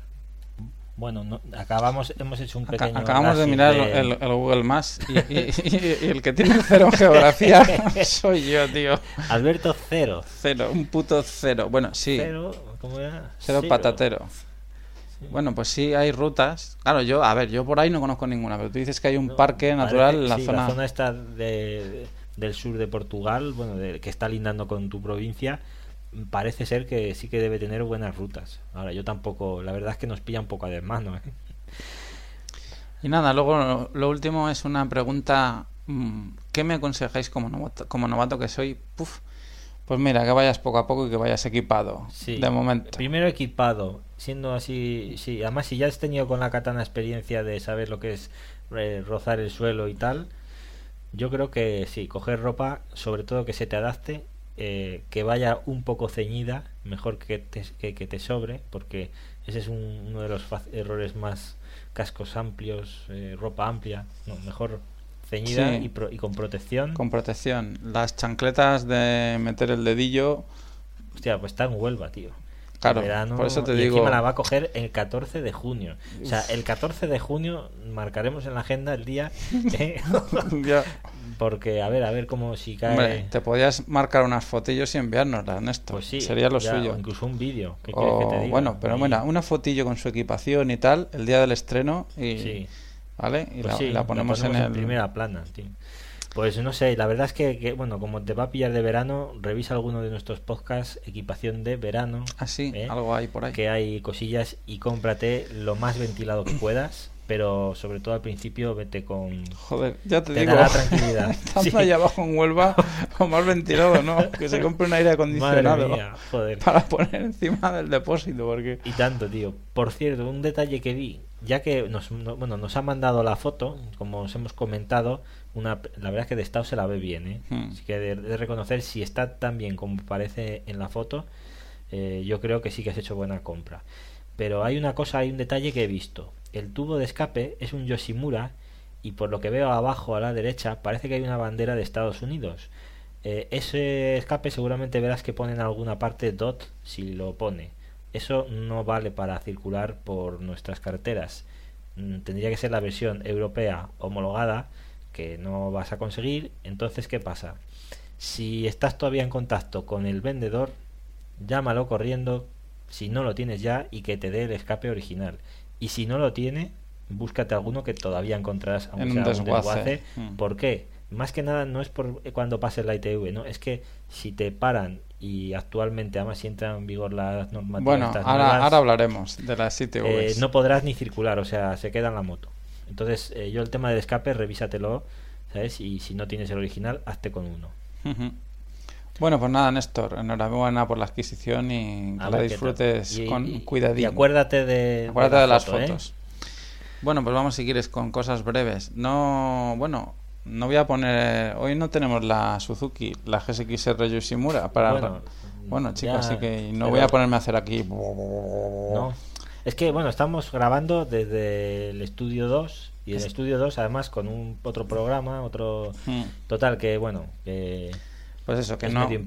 sí, la Sí, grabación es improvisada, Es improvisada más de lo que lo hacemos sin los, sonidi- sin los sonidillos y chascarrillos habituales. no lo puedes mezclar allí. Sí, pero sí, lo puedo editar, pero, es un coñazo, no. tío. Deja- ¿Sabes? sí. Prefiero poner la cabecera, Venga, el ron, pod, ron, ron, ron. al ralentí, venga. Si no buscamos algún sonido, pero no, deja, Bueno, ya entramos directo. breves. Venga. Bueno, breves. Dale, Fonsi Nieto que se retira, tío. lástima, tío. Lástima. La verdad es que de los todos los nietos yo creo que es el único así que... A mí ha- es el más majete. Sí, ya ha dejado el pabellón más alto, porque vamos, Gelete y el otro, vaya tela. Yo es que nunca, bueno, recuerdo que de, de crío sí que seguía al padre, pero no te puedo decir que simpatizase ni antes ni ahora. Pero claro, yo era el único en casa, me quedaba ahí embobado viéndolo, era el... Luego, bueno, luego estaba también el... los otros cuando salieron las par y todos estos, ¿no? Creo que tenía también un juego de ordenador y todo. Pero que me refiero, el nieto, Ángel Nieto era Ángel Nieto, pero a mí me parece que el chaval, el Fonsi, es más, es otra historia. Es otro rollo, sí. En Superbikes, bueno, la ha estado, estaba ahí con la Suzuki y estaba haciéndolo bien. A mí. Lo que pasa es que ahora, por lo que él le ha contado, ¿Este con quién, con quién se lió? Mira, se lo pregunté Sí, el otro día con a la Susana. Pataki, con sí. la Pataki era. con la que esta era rumana o es rumana, ¿no? Ah, no sé. Sí, pero ya fincada se hizo con todos los españoles, ¿no? Con su par de, de razones, ¿no? De- No sé, la Pataki esta sería una modelo, ¿no? Es que yo. Sí, esta salía de una serie de, de críos, de esto del, de algo del colegio, Ah, no sí. sé qué, ¿te acuerdas? Una No me acuerdo. Por las tardes, creo. Y luego, pues bueno, empezó a tener más éxito y Bueno, cosas. total, a raíz del piñaco que se dio en Moto 2 el año pasado y tal, la experiencia esa que tuve quedó tocado y bueno. Ahora dice que no tiene sensibilidad en el pero ya no está con la Pataki, ¿no? No, no, no. La- Hombre, la otra es de altos vuelos, cada vez va... ¿sabes? Ya sabes cómo funcionan, ¿no? En eso... No tiene. No tiene, Van a fondo, tío. no tiene- Bueno, dices que ha perdido la sensibilidad en los pies. Sí, bueno, no la pataki, sino... Ah, vale. Fonsi. Sí, no es que... los pies de no tocar el suelo. Sí, está flotando, vamos. No, esta la echas a una piscina, es de las que flota. flotan cara arriba y, y no hay forma de hundirla, ¿eh? O sea, la chica va bien servida. Y Fonsi, pues es lo que dice, que lamentándolo mucho, ¿no? Que, Que bueno, una retirada a tiempo es una Claro, victoria. que ¿no? él estaba ya quemado de ver que no rendía, que no funcionaba por el tema este, y los que se han alegrado son la familia, que eran, o sea, los de su equipo, eh, eran sus primos, Sí. y claro, em- supongo que por el rollo familiar no se atrevían No se atrevían a decirle, "Oye, si casi que te tendrías que largar". joder, qué, ¿Qué favor nos ibas a qué hacer? que nos iría. Bueno, Sí. pues sí. y Que al final no sé quién ha ocupado el hueco. Porque bueno, esto Ni sí. No, no sé cómo ha quedado el tema. Porque es que lo, Sí. lo de Moto 2 tampoco lo, lo tengo muy. No lo sé, pero bueno, seguro que por lo menos ellos se habrán Hmm. metido a alguien que, que les dé un poco más de, de juego, que también es normal. Y yo creo que en esa parte Fonsi ha hecho, también ha tenido su arrojo de decir, joder, ¿sabes? Sabiendo que es lo que más te gusta hacer, que es tu pasión, ¿sabes? Pues mm, tener lo que dejar, pues yo reconozco Pues que es una putada. Lo que esperamos, oye, que yo supongo que él dice que querría mirar de seguir haciendo algo vinculado. Yo creo que seguro que más pronto o más tarde encontrarás algo también dentro del, de la competición que, que, no sé, en la que tus conocimientos puedan ser útiles, ¿no? Pues sí. Porque la verdad es que es de agradecer que haya gente así Hombre, que sigan activos, mejor, tío, de mejor eso. de. Mejor eso que no ir de abuelo. abuelo. Oso amoroso.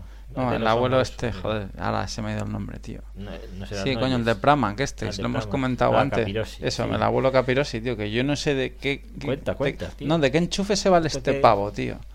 ¿Cómo ti- ¿Cómo puede ser? O sea, ¿Cómo es- puede ahora ser me eso, apetece tío? correr con una Ducati. Todo para Ala, ta- ala, y raca. a Elías, nah. Ala, Elías, venga, te vamos a dar un chasis. Toma, una Feber que había ahí. Toma una Feber, una Molto con un chasis, con un chasis nuevo para que pruebes. Toma, un Delta Boss que, acaba- que me han dicho que acaba de salir. Acaba de salir y, y ves el, tú ves- esto que irá y bien. ves el troquel, ¿no? Yamaha Motor Company 89. ¿no? Pero bueno, más cosas breves que lo vi eh, en una. Mira, en una solo moto. Vi un reportaje, bueno, en una solo moto y un motociclismo, tío, porque yo no sé qué cojones hace esa gente. han unido, no, ¿no? sé si- no, es que cuando unos prueban una moto, Los otros van después. otros van después. ¿Quién, ¿Y quién fue el primero? Pues no me que acuerdo, creo que es solo moto. Daytona 675, la nueva esta, la no sé cómo la denominan, S o no, S no, Es R. Daytona 675R. R o Special Edition, R. que viene con, bueno, viene con la decoración esta blanca y viene con All-ins delante y detrás y Brembo pata negra y el cambio este, el cambio rápido. el, no sé si se llama Quick, Quick Shift o algo así. Y nada, pues en la bueno también viene en la revista esta de Triumph. Toma, sí, es que estaba buscando el catálogo, a Hmm. verlo por la última, me parece. Y aquí viene. Es que, francamente, yo esta moto es una moto que no es decir, bueno, vale, han mejorado un poco, no. Yo creo que realmente, Exacto, aquí la aparte tenemos. de que de, de diseño esta vez la han clavado, porque ya sabéis que los ingleses en, en- en conjuntar colores y cosas así, yo creo que no es lo suyo. En este caso a mí me parece que sí. Y luego ya el equipamiento realmente es impresionante. O sea, si se podía mejorar esta moto, yo creo que ya lo han hecho y la han dejado a un nivel francamente exquisito.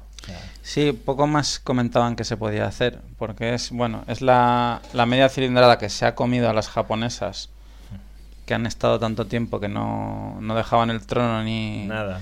ni para atrás, y poco más se la podía hacer que componentes pata negra. Bueno, pero es que esta desde que salió, por decir algo, insisto en lo de los latiguillos, que es algo que es que yo sigo sin entender.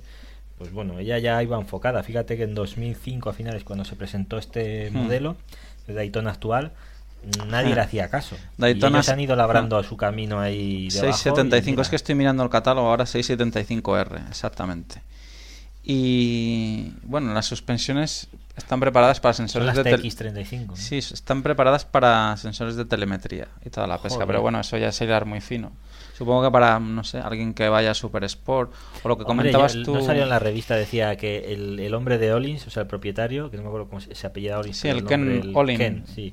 Este dijo que, que bueno, que había vuelto a coger la marca porque él la vendió, bueno, o vendió una Sí. parte, volvió a cogerla Ujú. y que ahora él personalmente había tratado con Triumph por estos temas y que era una colaboración que, que, vamos, que lo hacían de buena gana, ¿no? Sí, que eran, Que no era simplemente yo os compro y os po- y no, no, ponéis no, esto y ya no, está. eran no. hechas expresamente para Triumph. Sí, Pues la verdad es que tiene. Entonces, ¿cuántas versiones por ciento de Daytona se quedan? ¿Dos o tres? Estas son, o sea, lo que pasa es que son el color normal, o sea, Daytona Mm. 675 en tres colores. Luego tenían aquella aniversario, que esa es la Vale. azul y blanca, que es la misma, pero con cuatro, o sea, cambiando colores y, y con algún detalle de carbono y demás. Pero esa era puntual, o sea, esa en principio ya no tendría que estar.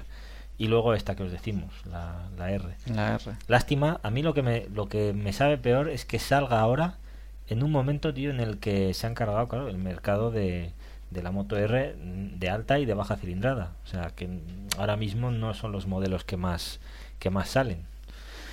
Pero bueno, mira, más vale tarde que nunca, ¿no?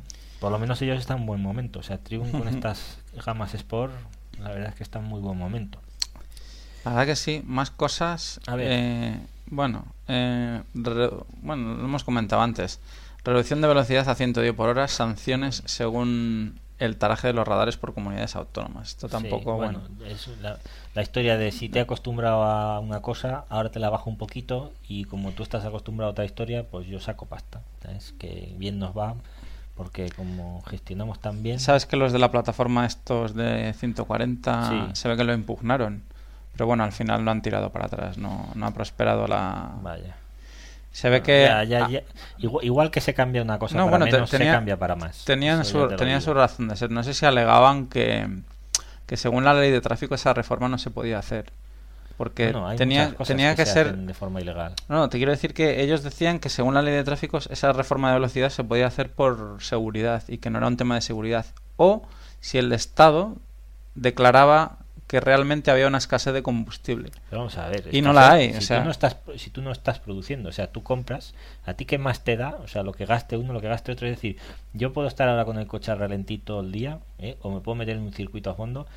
Mm, ¿Sabes? Tú tienes un coche de dos mil y pico kilos blindado que no monta un 1400 precisamente y hablas de ahorrar. Pues joder, si hablas de ahorrar, vete en transporte público, si tienes cojones, ¿sabes? ¿No? Y. Hombre, lo que no entiendo no yo... tío, no sé. Lo que no entiendo ejemplo. yo, Noel, es lo del tema de los yankees, tío. Que esta gente, vale, será que tienen sus pozos de petróleo, se aún autoabastecen. Bueno, aún así Bueno, estos- llevan ya años que ya el precio no es el que tenían en tiempo. Estos también deben pasar de, protocolos de emisiones. O sea, deben pasar de todo. Emiten a, a su Porque, joder, allí siguen con los V10 y V12 y No, venga. pero aún así sí que ha habido un cambio eh, de mentalidad. Incluso, pero- incluso ya hay más gente que, pero allí no que ves un va diésel. comprando diésel. Sí, Sí, sí, digo, sí. pero poco a poco, poco a poco. Claro, antes era otra historia, antes lo que dices tú. Es que ahí el Les 90 y... costaba 20 20 pesetas eh, o 20, o sea... 90% de los 25 coches del el parque litro, son automáticos.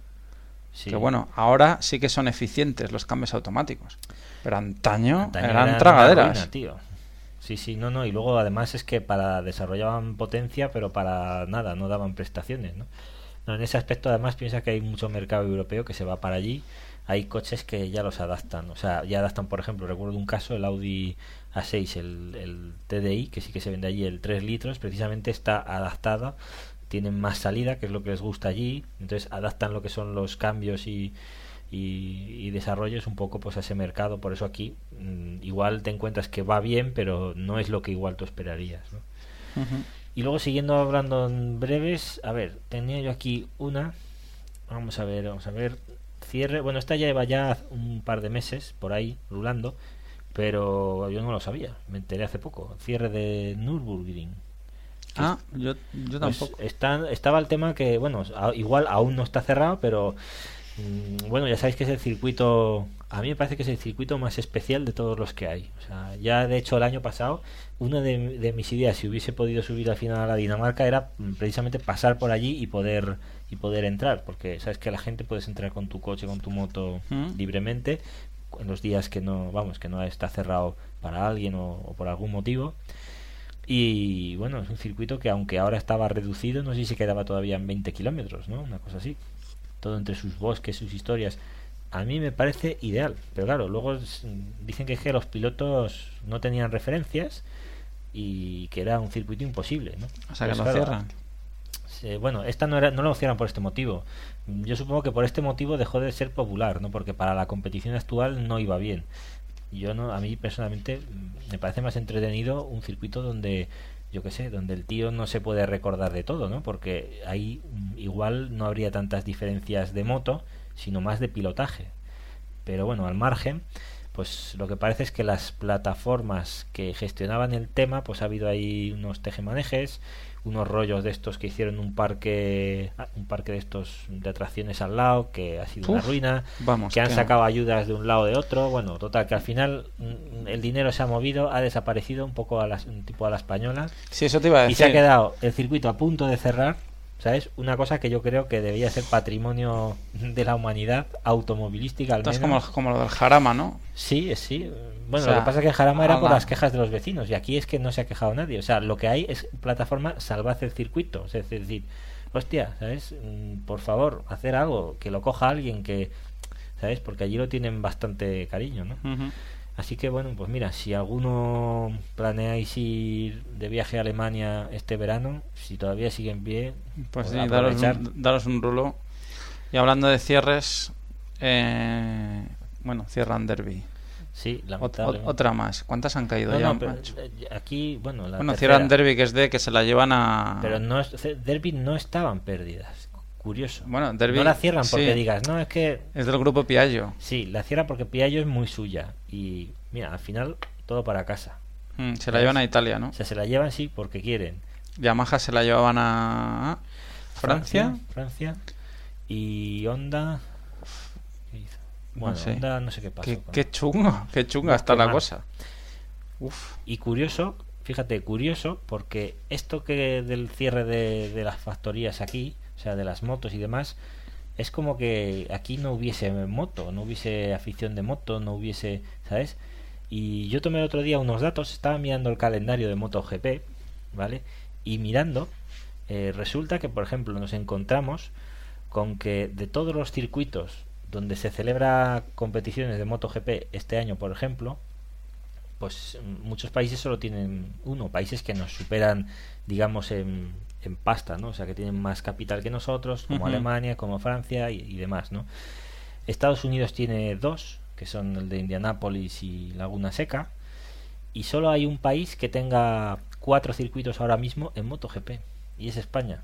O sea, tenemos Jerez, ay, perdón, tenemos Jerez, tenemos, sí, tenemos Jerez, Tenemos eh, joder, espera, me equivoco. El de Andalucía, ¿cómo se llama?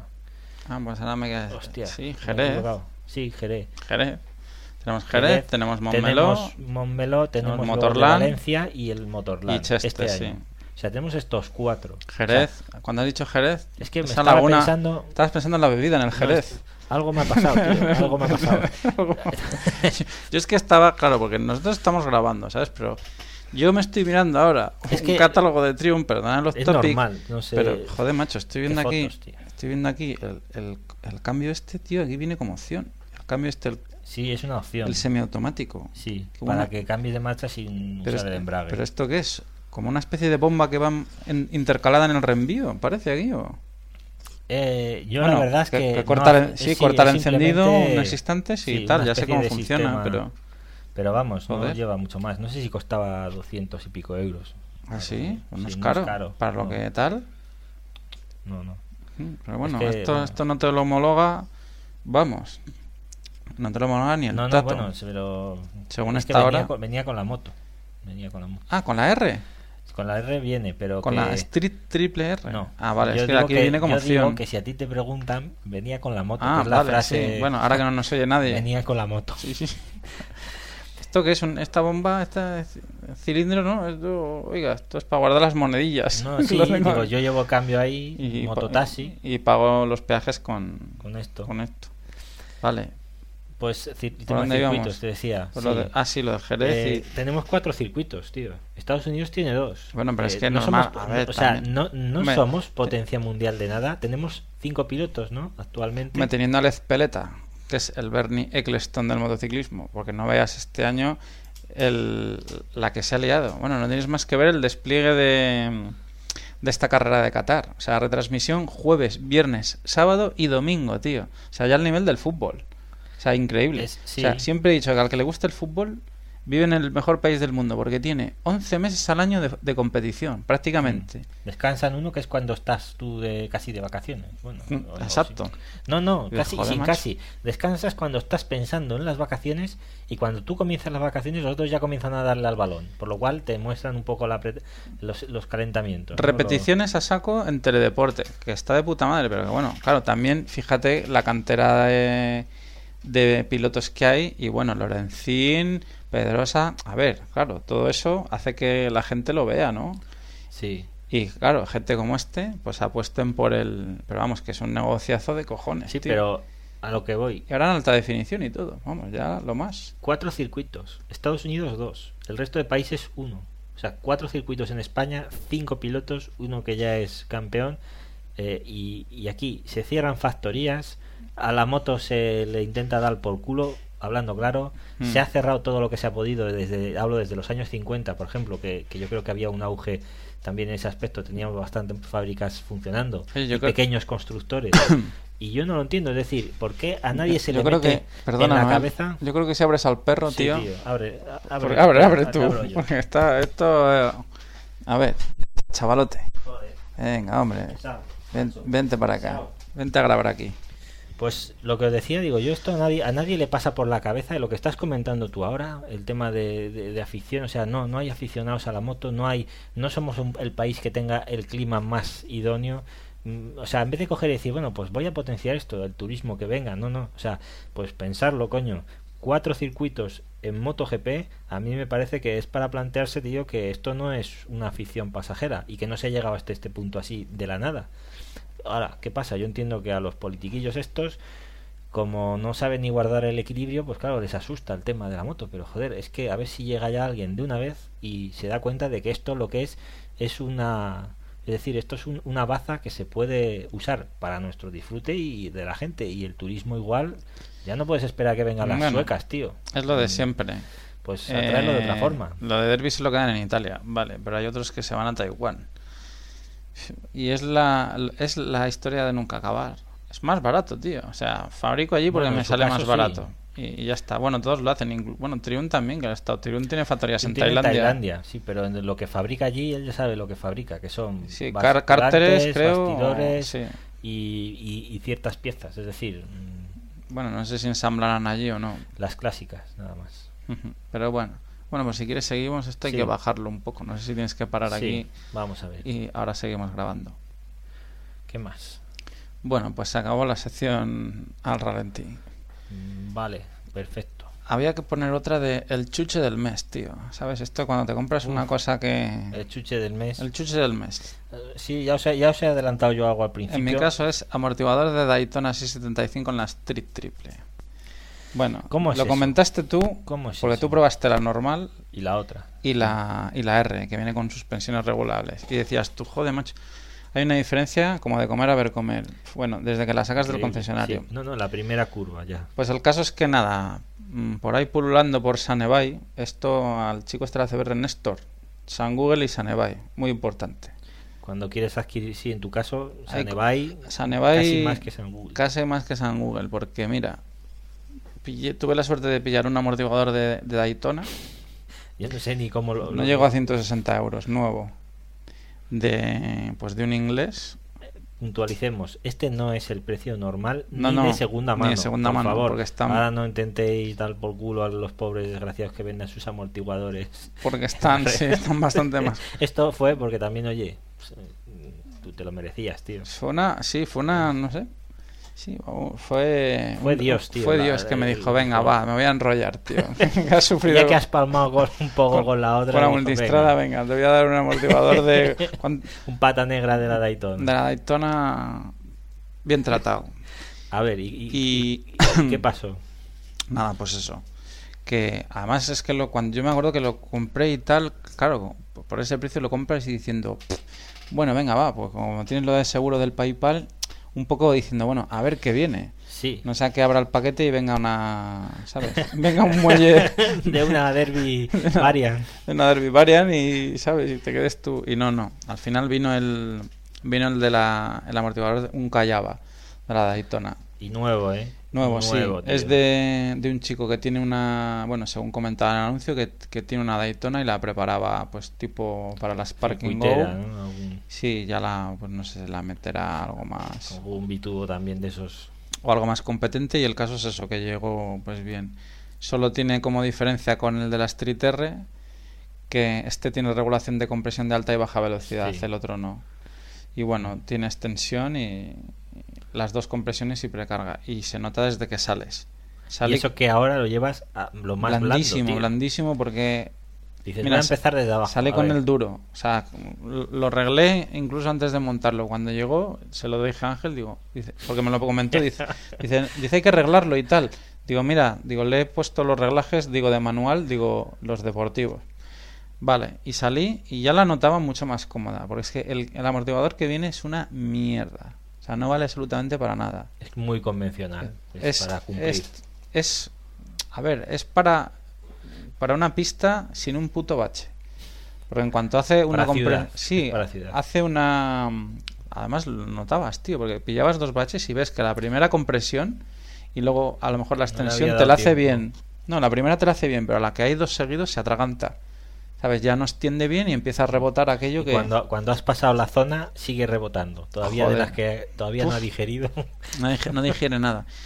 Y este es lo que te digo, lo taré duro y luego lo, lo, hago. Lo puse, le he puesto los reglajes de manual, los blandos, que también hay alguna cosa que no me cuadra, porque mm, hay un error, no sé si es de manual, donde dice Ah, sí, eso 14 sí que pasa. clics y se ve que solo tiene Los 12. manuales de Triumph en traducciones y demás hay fallos. O algo de traducción fallos. tiene que ser, Sí pero bueno, que, que el, el amortiguador va de puta madre, tío. Y muy bien, cómoda.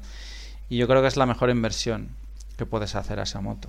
Pues sí. Hasta el punto de que, bueno, incluso hace parecer a la horquilla mejor de lo que es, porque la horquilla Hombre, también es... que también te encuentras con que si de atrás la moto ya va más, Hmm. más fina, es decir, trabaja lo que tiene que trabajar, no está jodiéndole a la horquilla tampoco. No tienes ahí una cosa cimbreando, ¿sabes?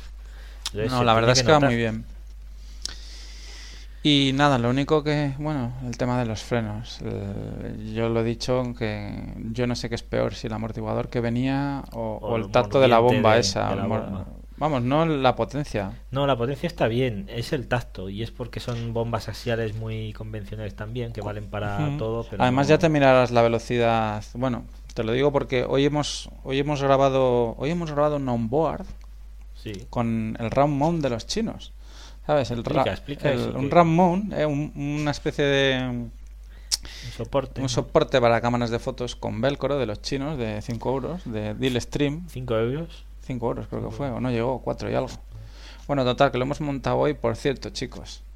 El Radmount de los chinos de Deal Stream está hecho expresamente para Street Triple, Ah, tío. ¿sí? Es que queda en el medio de, de las, de De las las torretas. torretas. O sea, como si lo hubieran clavado.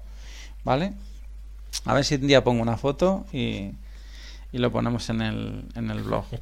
Bueno, pues total, que lo hemos probado y claro, salía, bueno, pues salía la carretera y tal y parte del marcador, la velocidad conservadora y o- lo comento porque ya verás, Noel, cuando te revises el vídeo, que las velocidades son lo que es en curva, ¿eh? porque sí, en alguna recta ves 80, 90, pero las Mm, velocidades de curva ves 60, 40, 60, 55. 40, 50, que es lo que hemos dicho siempre aquí. Aquí tenemos unas carreteras. Sí, hombre, hay alguna zona donde puedes ir más rápido, pero básicamente las que son así enlazadas son eso y menos, porque las del rally, antiguo rally Cataluña, si te acuerdas, no llegábamos ni a 40, tío. Ujú. ¿eh? Íbamos a 20, a 30. Por eso te decía, que lo comentaba por eso, que de velocidad, pues ya verás que, Sí. que nada.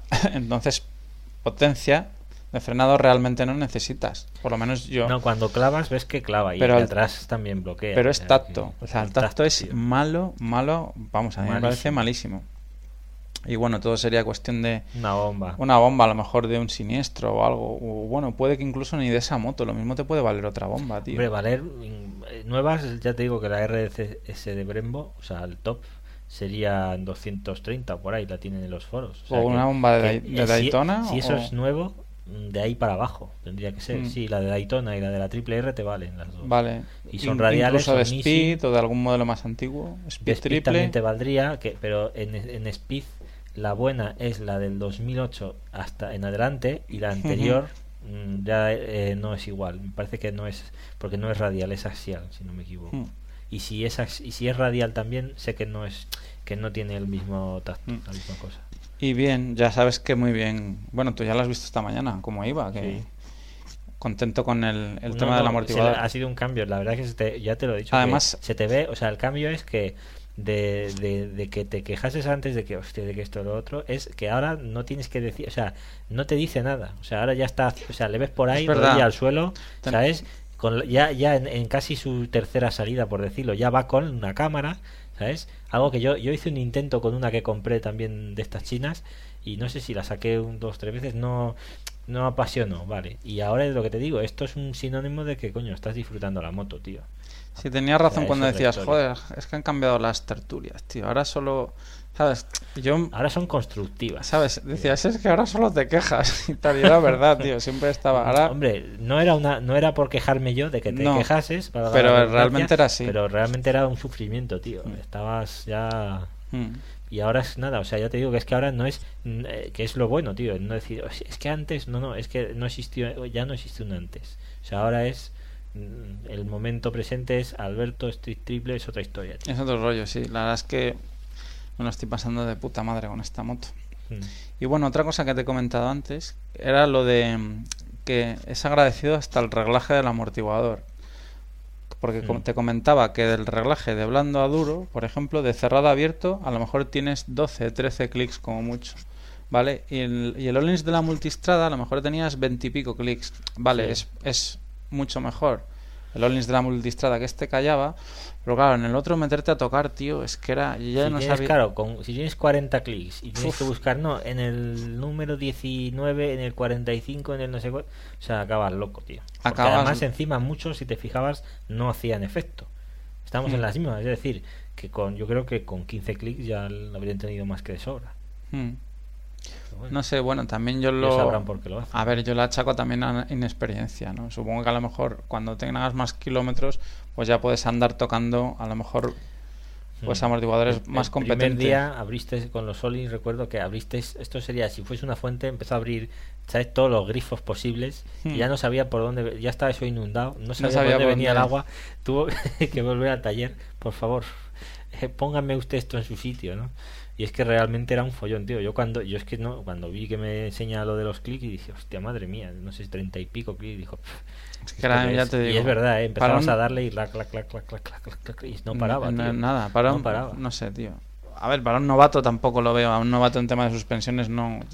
Ya os digo que yo lo veo mucho mejor el sistema este Sí, más que, a japonés. que tienen eh, sí que tienen las Kayaba, que es en este caso que supongo que en el resto de las japonesas, ¿no? Yo las que También serán un, rango de extensiones y compresiones entre eh, 10 y 14 clics. 14, sí. Y además que vas tocando, joder, y realmente lo vas notando, tío. ¿Sabes que- Siempre hay un punto, por ejemplo, en horquilla, en el que notas que mm, cuando, por ejemplo, podrías cerrar totalmente, ¿vale? El paso del aceite, es decir, dejarlo prácticamente a lo mínimo, que no se bajase nada, pues eh, ahí no hace efecto, no llegan a tanto. Es decir, parece que se guardan siempre un clic de, como si dijésemos, eh, para que no la cagues, ¿sabes? Es decir, en Ducati no pasa. En los modelos más fuertes, si tú cierras, cierras al máximo y eso no baja. Claro, eso sería peligrosísimo si lo hace una persona que no tiene experiencia, ¿no? Y en los japoneses lo que yo he visto es que no, o sea, ¿sabes? Que es raro mm, Sí. que se guardan esa- ese pequeño clic de seguridad Es que para que no la cagues. Hoy lo he hecho yo, porque hoy he cerrado todo Mm. Y aún bajaba. y un aún poco. bajaba un poco. En cambio, en la Sport 1000 y en la Multistrada cerrabas todo y, aquello, no bajaba y aquello era una, una- un, una tronco, tabla. un tronco móvil. Pero bueno. Y más cosas que te quería comentar a colación de esto de lo de amortiguadores, el tema ITVs, tío, que ha habido... Sí, tío, se ha que liado estás- un- te veo ya llevas días con el tema por la cabeza. Hay ¿Has una mirado foto- alguna cosa? No, bueno, ahí se ha montado un pollo, Vamos a ver, espera, voy Pero- a mirar una foto y, y me explicas un momento. pues eso, que se ha montado un lío de, de la hostia. A ver, y tú que te lo tienes un poco más estudiado. Yo había oído algo, pero Más o no sabía menos, muy bien qué, qué pues pasaba. eh, bueno, ahora digamos que han reculado, o sea, ahora se han echado para atrás, O pero sea, es lo de siempre. Primero vamos a por todos y luego no, que alguno que... sí, la industria, que la industria auxiliar se ve que ha puesto el grito en el cielo, pero bueno. Bueno, a ver, de momento no es seguro, los cambios son para junio. Vale, o sea, o sea, todo esto es demagogia. Tampoco lo han llegado a... No lo han llegado a cuadrar. En principio, eh, la norma era que todo... O sea, que la norma era, la por, norma lo que, era, por lo que estoy viendo aquí, la norma No, pero es, eso- esto es lo- vamos a ver si se cansan ya de ir en O moto. sea, no, la norma era eh, homologar todo. O sea, la norma era... o sea, no era el tema ya de ITV. Era ¿Vale? que cualquier reforma... Sino que cualquier reforma tenía que pasar por ficha de circulación, ¿vale? Entonces tú llevabas un manillar o, o algo, o, pues, unos- a pagar. o un escape homologado, y entonces, claro, tenías que llevarlo... Sea, el problema ya no También era... reflejado en la ficha. Claro, que en la pasa ficha. que eso en principio también tenía que ser así actualmente. O sea, no es se el, supone que se no es el tema de. ITV, porque el tema de ITV todo el mundo coge, pasa la ITV y luego vuelve a montar escapes y tal. Y cuando tienes que pasar ITV, Mm. montas lo de serie. El tema no era ITV, el tema era que con este rollo, pues te podía. Tenía que estar reflejado. Claro, porque a ti te podía parar cual- Sí. cualquier policía y decirte, a ver, es escape y tal. Sí, Sí. no, está homologado, mira, lleva el troquel y además llevo el de Killer y dice, sí, sí, vale, vale, pero es que no aparece en la ficha. Exacto. Zaca. Entonces al final parece que, bueno, estos de la industria auxiliar han puesto el grito en el cielo. A ver, hay cosas que están bien y mal. ¿Vale? Yo sí que Lo- entiendo que hay reformas que tenían que estar. ¿sabes? Porque yo ver a las Scoopy con los escapes estos, Los Leo Vince pues ¿qué quieres que te diga, tío? Para con- ganar medio caballo si lo Y para meter cante como que no, pero bueno, al final ha quedado como una especie de cuadro que pone que lo, te lo, bueno, lo tienes aquí delante, lo que no será necesario legalizar. Por ejemplo, dice mono, monoamortiguador trasero. Esto lo iban a. También no me jodas. Sí, bueno, en principio todo esto, Iban a. Hostia, iban a un caparlo. amortiguador trasero tampoco. o sea, dices, o un manillar. Pero bueno, a ver, el rollo es el stock que tenía la industria auxiliar. Porque vamos, hay, hay arruinados, una cosa tío, clara. No se vende O nada. sea, eh. claro, hay gente que decía, sobre todo en los foros, joder, dice, ¿cómo van a multar a la gente? Dice, porque claro, los agentes tienen que tener una base de datos Claro, de todas las medidas de las motos para saber que tú no llevas ese original. O sea que, Claro, ¿cómo saben que oh, ese, por ejemplo, un fabricante que cambia su amortiguador en medio de producción, por lo que sea, como ya triple R, antes llevaba uno con un recorrido que es la misma marca y ahora Mm. cambia. Bueno, Eh, hay más cosas más mayor. sutiles y cosas, digamos que hay cosas que canta- cantarían más y menos. Pero bueno, a ver, la historia estaba clara. Tú quieres, por ejemplo, el manillar rizoma y, y llega un tío y te dice, bueno, pues ¿qué ancho tiene de manillar la Street? Tanto. Bueno, pues tú llegas y, y- te has puesto otro manillar. Y si no tiene esas medidas, zaca. Mm.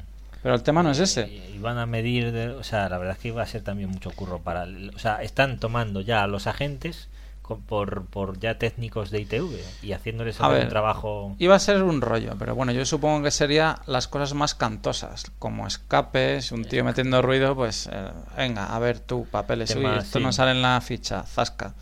O sea, el rollo era que, bueno, al final, ya te digo, han reculado, pero es que ¿Y- el, qué es lo que, cómo se queda? Ver, el pato lo hubiéramos pagado nosotros, porque si a ti te viene un tío y te dice, no, mira, es que voy a cambiar el manillar, yo qué sé, por el rizoma que es de aluminio extruido, ¿sabes? Aunque sea de las mismas Por- medidas. sí. Vale, ¿qué pasa? Que el rizoma ya no te va a vender el, manual, el manillar a 90 euros, te lo va a vender a 120, porque él lo ha tenido que llevar a homologar, ha tenido que pasar por Sí. industria, ¿vale? Y cuando te vende el manillar te da el papel de 120 homologación. Yo creo que sería ya Vale. un precio. No, pero que quiero decirte que lo vas a pagar vamos, tú. Un precio muy optimista. Claro, luego tú con ese papel te vas a una ETV, ¿sabes? Te lo ponen en la ficha Y ya está, Y ya, sí. o sea que era para sacar pasta. Ya te digo que al, Es, papeleo, lo que les mola, papeleo, tío. el al final. Complicarle bueno, el tema, ¿no? ya te digo que, que han hecho marcha atrás y al final han dejado, pues mira, mono, monoamortiguador trasero. Si no varían las geometrías o anclajes. Por ejemplo, latiguillos metálicos se consideran un recambio.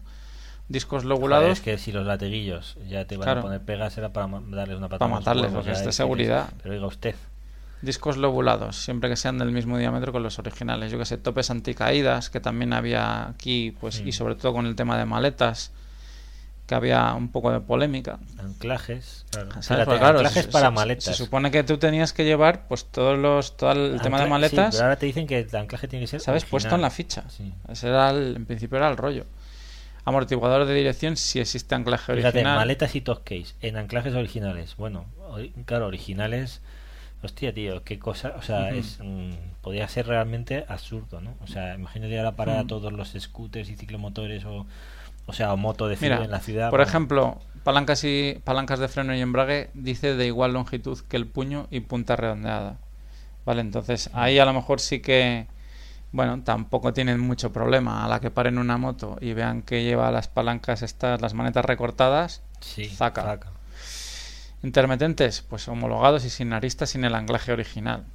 Mm, escapes, sustitución o modificación con contraseña de homologación y sonido legal. Bueno, a ver, es que esto es en principio un borrador, o sea que hasta junio no es el No, y luego tema además de lo que dicen hasta lo que al final se plasma, Claro. a veces no tiene nada que ver. Y al final resulta que lo que dices tú, primero lo que hacen es eh, crear malestar en la gente por cosas que luego al final resulta que ni salen. Y yo no entiendo esto de lanzar estos globos ondas, ¿sabes? Decir, eh, me voy a cargar este sector. Y si no dice nadie nada, pues bueno, lo tiramos adelante, ¿sabes? Bueno, Pero, a ver, claro, la es que son algunas de las cosas, hay cosas que me parece bien. Por Es- ejemplo, yo entiendo que el tema de los escapes, ya sé que a mí personalmente tampoco es que sea de cambiar escapes, ¿no? Pero reconozco que sí que, joder, es normal. Es decir, es normal que si hay unos decibelios que se tienen que cumplir por coches, por motos, por Mm. lo que sea, pues hombre, si tú coges y le quitas el DB Killer, aunque tengas un escape homologado, pues es normal, eh, lo que dices tú. Si te oyen ya viniendo de, hace 10 kilómetros, pues yo creo que ahí es que vas dando la nota, ¿no? Entonces, sí, te puede gustar más o menos, pero yo lo encuentro un poco absurdo. Pero ahí sí que es normal que, que, que, bueno, que lo miren y que comprueben con un sonómetro, pues miras fácilmente. Pero, por ejemplo, el tema de una quilla, de un caballete, de pata de cabra, o sea, yo creo que ya es mirar, ¿sabes? A ver, es está claro que es tema recaudatorio, porque ya no es lo que digo, ya no es que tú tengas que pasar con algo que montes por ITV, ¿vale? Sino que aparte de pasar por ITV, luego te pueden parar en cualquier momento.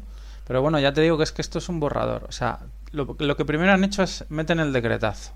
Reforma de tal, esta va a ser la reforma de tal. Igual se dejan la puerta abierta. Claro, la gente se echa las manos a la cabeza, la industria auxiliar achucha, y, dice, y ya- "Hostia". bueno, se ablandan un poco. Y, y no se puede. Pero no se ablandan un poco, pero principio. no, no, Vamos se ablandan un poco, pero es que es lo que te digo, en junio en junio sale lo definitivo, o sea que yo creo que ni va a ser tan permisivo como esto, porque esto yo lo veo hasta cierto punto permisivo, ni tan restrictivo como lo que pusieron en un principio. Claro, es que ahora la gente Y- con y esto, está tranquila. Y yo también digo una cosa, y cómo, o sea, esto es decir, si tú estás en la situación que estás como Mira. gestor de este país y resulta que lo Como que apun- haciendo es, hacer amigos en todos los sectores posibles, pero no, o sea, no se les ha ocurrido a estos señores que al fin y al cabo todos estos a quienes está disparando de directa o indirectamente son contribuyentes, son gente que está pagando sus sueldos. Es decir, que, que, que somos ciudadanos, somos personas, tío. Y yo no entiendo, o sea, ¿por qué en una situación así no tendrían que estar diciendo, "Ch, vamos a minimizar los gastos nuestros, los que generamos, ¿vale? Y a, y a dejar de dar por culo a los demás. Porque estos Bueno. son más que... Yo hasta junio eh, miraría de esperar para no hacer montar. grandes compras. Sí, de no hacer grandes Sobre compras. todo tema de pasta de escapes y cosas que Sobre sea- todo, exacto. Esto lo digo porque Guillem me comentaba lo de las maletas, que si unos herrajes, y yo le he dicho, digo, mira, tío, se esperase un poco. tío, digo, espérate con el rollo este hasta junio, a ver que quede claro esto. Digo, y luego en junio ya verás lo que te compras, digo, porque lo mismo te llevas una sorpresa. No, yo le dije también, digo, si yo no sabía esto, pero le dije, digo, Mm. si vas a, si no sabes aún qué sistema vas a usar, no te compres unas unos anclajes ya para las alforjas o lo que sea, porque tienes otras opciones, Claro. aunque sean las mochilas estas, las bolsas de, del, del líder, ¿sabes? Mm. Digo, pues te gastas ahora, yo que sé, 60 pavos en dos mochilas, llevas una sobre depósito, otra detrás, y lo que dices tú, cuando ya llegue el momento, pues ya... Claro, según este es el tema este.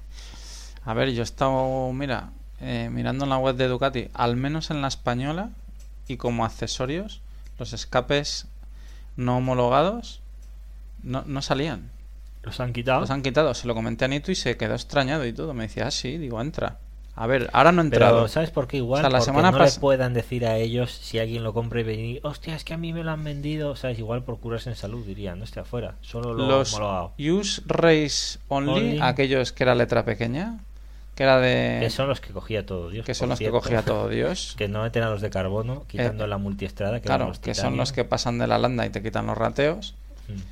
Esos, al menos, ya te digo, luego, mira, cuando acabemos de grabar, pruebas a ver si, a entrar, a ver qué tal, a ver qué se ve. Pero la semana pasada no estaban, no salía ni uno, al menos en la española. Joder, Que dices, joder, pues hostia, se han espabilado rápido. rápido. Por eso te digo que yo hasta junio no, No me aventuraría, pues eso, sobre todo, yo no compraría. No Bueno, es el caso. es un buen apunte, es a tener en cuenta precisamente, además, mira, lo dices bien porque quizás es ahora cuando la gente está ya de cara a, a coger la moto plenamente en junio, podrían empezar ahora a hacer el gasto. O sea que, mira, tened en cuenta esto, chicos, porque Es que esto es un recorte. puede ser, te puedes ver con haberte gastado 1.500 euros en nada. Este nada. cuadro que estamos leyendo de lo que se considera reforma y no de lo que será necesario legalizar o no, bueno, está sacado, lo han publicado en, pues, en todas las revistas. En este, no sé, bueno, está también colgado en 20.000 foros en internet y el titular, no sé si lo puedes hacer más pequeño, es lo puedes poner más Sí, pequeño, ¿no? Él? Sí, espera, a ver. No sé si es, bueno, es igual. Da igual. El titular no sé si era la industria auxiliar salvada o bueno, no sé, algo así, ¿sabes? Pero los salvadores de la industria. No sé, auxiliar. yo vuelvo a- les damos por yo- saco sí. y luego os salvamos. Y Qué luego- buenos somos. ¿Eh? Los padres escolapios. no sé, yo por si acaso ya te digo que yo hasta junio no Ah, no haría, no movería ficha. no, no me nada de vería esto. ficha hasta saber en qué en qué queda todo todo el rollo este. Sí. Bueno, al final entonces, ¿sabes qué? Si de todas formas, si hubiese algo así un poco estricto, l- aquí sí que los fabricantes serían los que tendrían que, ¿sabes? En algunos detalles, hacer las motos lo que demanda el público, que parezca, aunque no sea, es decir, con escapes ya incluso en carbono, con sonido, ¿sabes? Rozándolo esto, bueno, pero que in- se in- viese todo incluso incluso piezas, es que se- se- yo creo que O sea, versiones sí, versiones a la carta, top, digamos. versión- sí, o Sí, a la carta, sí, sí. o a la carta, como dices tú, pero todo ya de serie, ¿no? Es que si esto tira para adelante, a la larga yo creo que será lo que hagan. Mm. O sea, decirte, bueno, ya que tiene que venir en las fichas técnicas, pues mira, te damos la opción de que tú te configures un kit, como BMW con sí, algunas ciertas motos partes de la moto. Mira, pues quiero quilla esto, esto, lo otro. Y depende de lo que tenga que salir en ficha o no. Sí. Y te evitas historias. Exacto, y te evitas historias porque, bueno, según el primer decretazo, por ejemplo, mi amortiguador no hubiera pasado. Lo que pasa es que, claro, eso es no, no canta apenas. O sea, yo que lo veo muy difícil ¿sabes? que supiese. Vamos, muy difícil que te venga un tío y te diga, ni incluso, no creo que ni uno de la ITV. No. Porque es que es lo mismo, los mismos anclajes. No, y, o sea, y además es que como realmente no creo que llegasen a medir geometrías, Mm. coger la moto, como, o sea, no, no lo veo. Bueno, este a lo mejor la levanta un poco de atrás. Sí, esta la levanta porque tiene un Mm. poquito más de, de recorrido, ¿no? Y Pero bueno. un poco más alto, pero Y no es apreciable, ¿eh? de todas formas, al ojo. Por eso te digo que yo qué sé, no... Que no hagáis gastos. No ahora. hagáis gastos. sí. Esperaros a. Esperaros a junio, guardaros los cuartos Sí. y luego... Que igual luego, hostia, mira, ya tengo para las vacaciones. Para las vacaciones, que el verano es largo. No- no me va a poner escape. ¿Sabes? Y los termiñones molan mucho, ¿sabes? Pero luego en la playa es mejor la Sí. cervecita y el bogata Y tus gambitas. y tus gambitas que no comerte el termiñoni que te has, Sí. que te has comprado hace dos meses y, dice que no puedes homologar. la mujer, ¿y dónde nos vamos de vacaciones? Al colector, ahí, Ahí, del escape. has traído la sombrilla, ¿no? Te ha traído el colector. Venga, niño, métete al de Bequile. Así. Niño, vete, deja el de Killer. Más de- bueno, es que seguro que más de a más de uno, sin reforma ni decretazo ni historias, alguna le habrá hecho comerse el escape, ¿eh? Se haya enterado de, de lo que se han gastado. De lo que se han No, gastado, porque dicho, te voy a hay meter... kids que, hostias, que eh, pican. pasan los 2.000 euros, tío. Bueno, pues eso, y hasta aquí... Hasta aquí puedo leer. Hasta aquí puedo leer y bueno, si tienes alguna cosa más, Noel. No, este es que este ha sido un poco. La verdad es que, bueno, teníamos pensado lo que íbamos a hacer y todo esto, pero Mm. nos ha pillado a desmano. Mm. Ahí vamos a haber grabado ayer y al final, por eso, bueno, estamos aquí que nos oís. eh, que parece que paramos, que damos al pause y tal, pues sí, es porque estamos haciendo mm, de una forma no convencional. ¿no? Mm.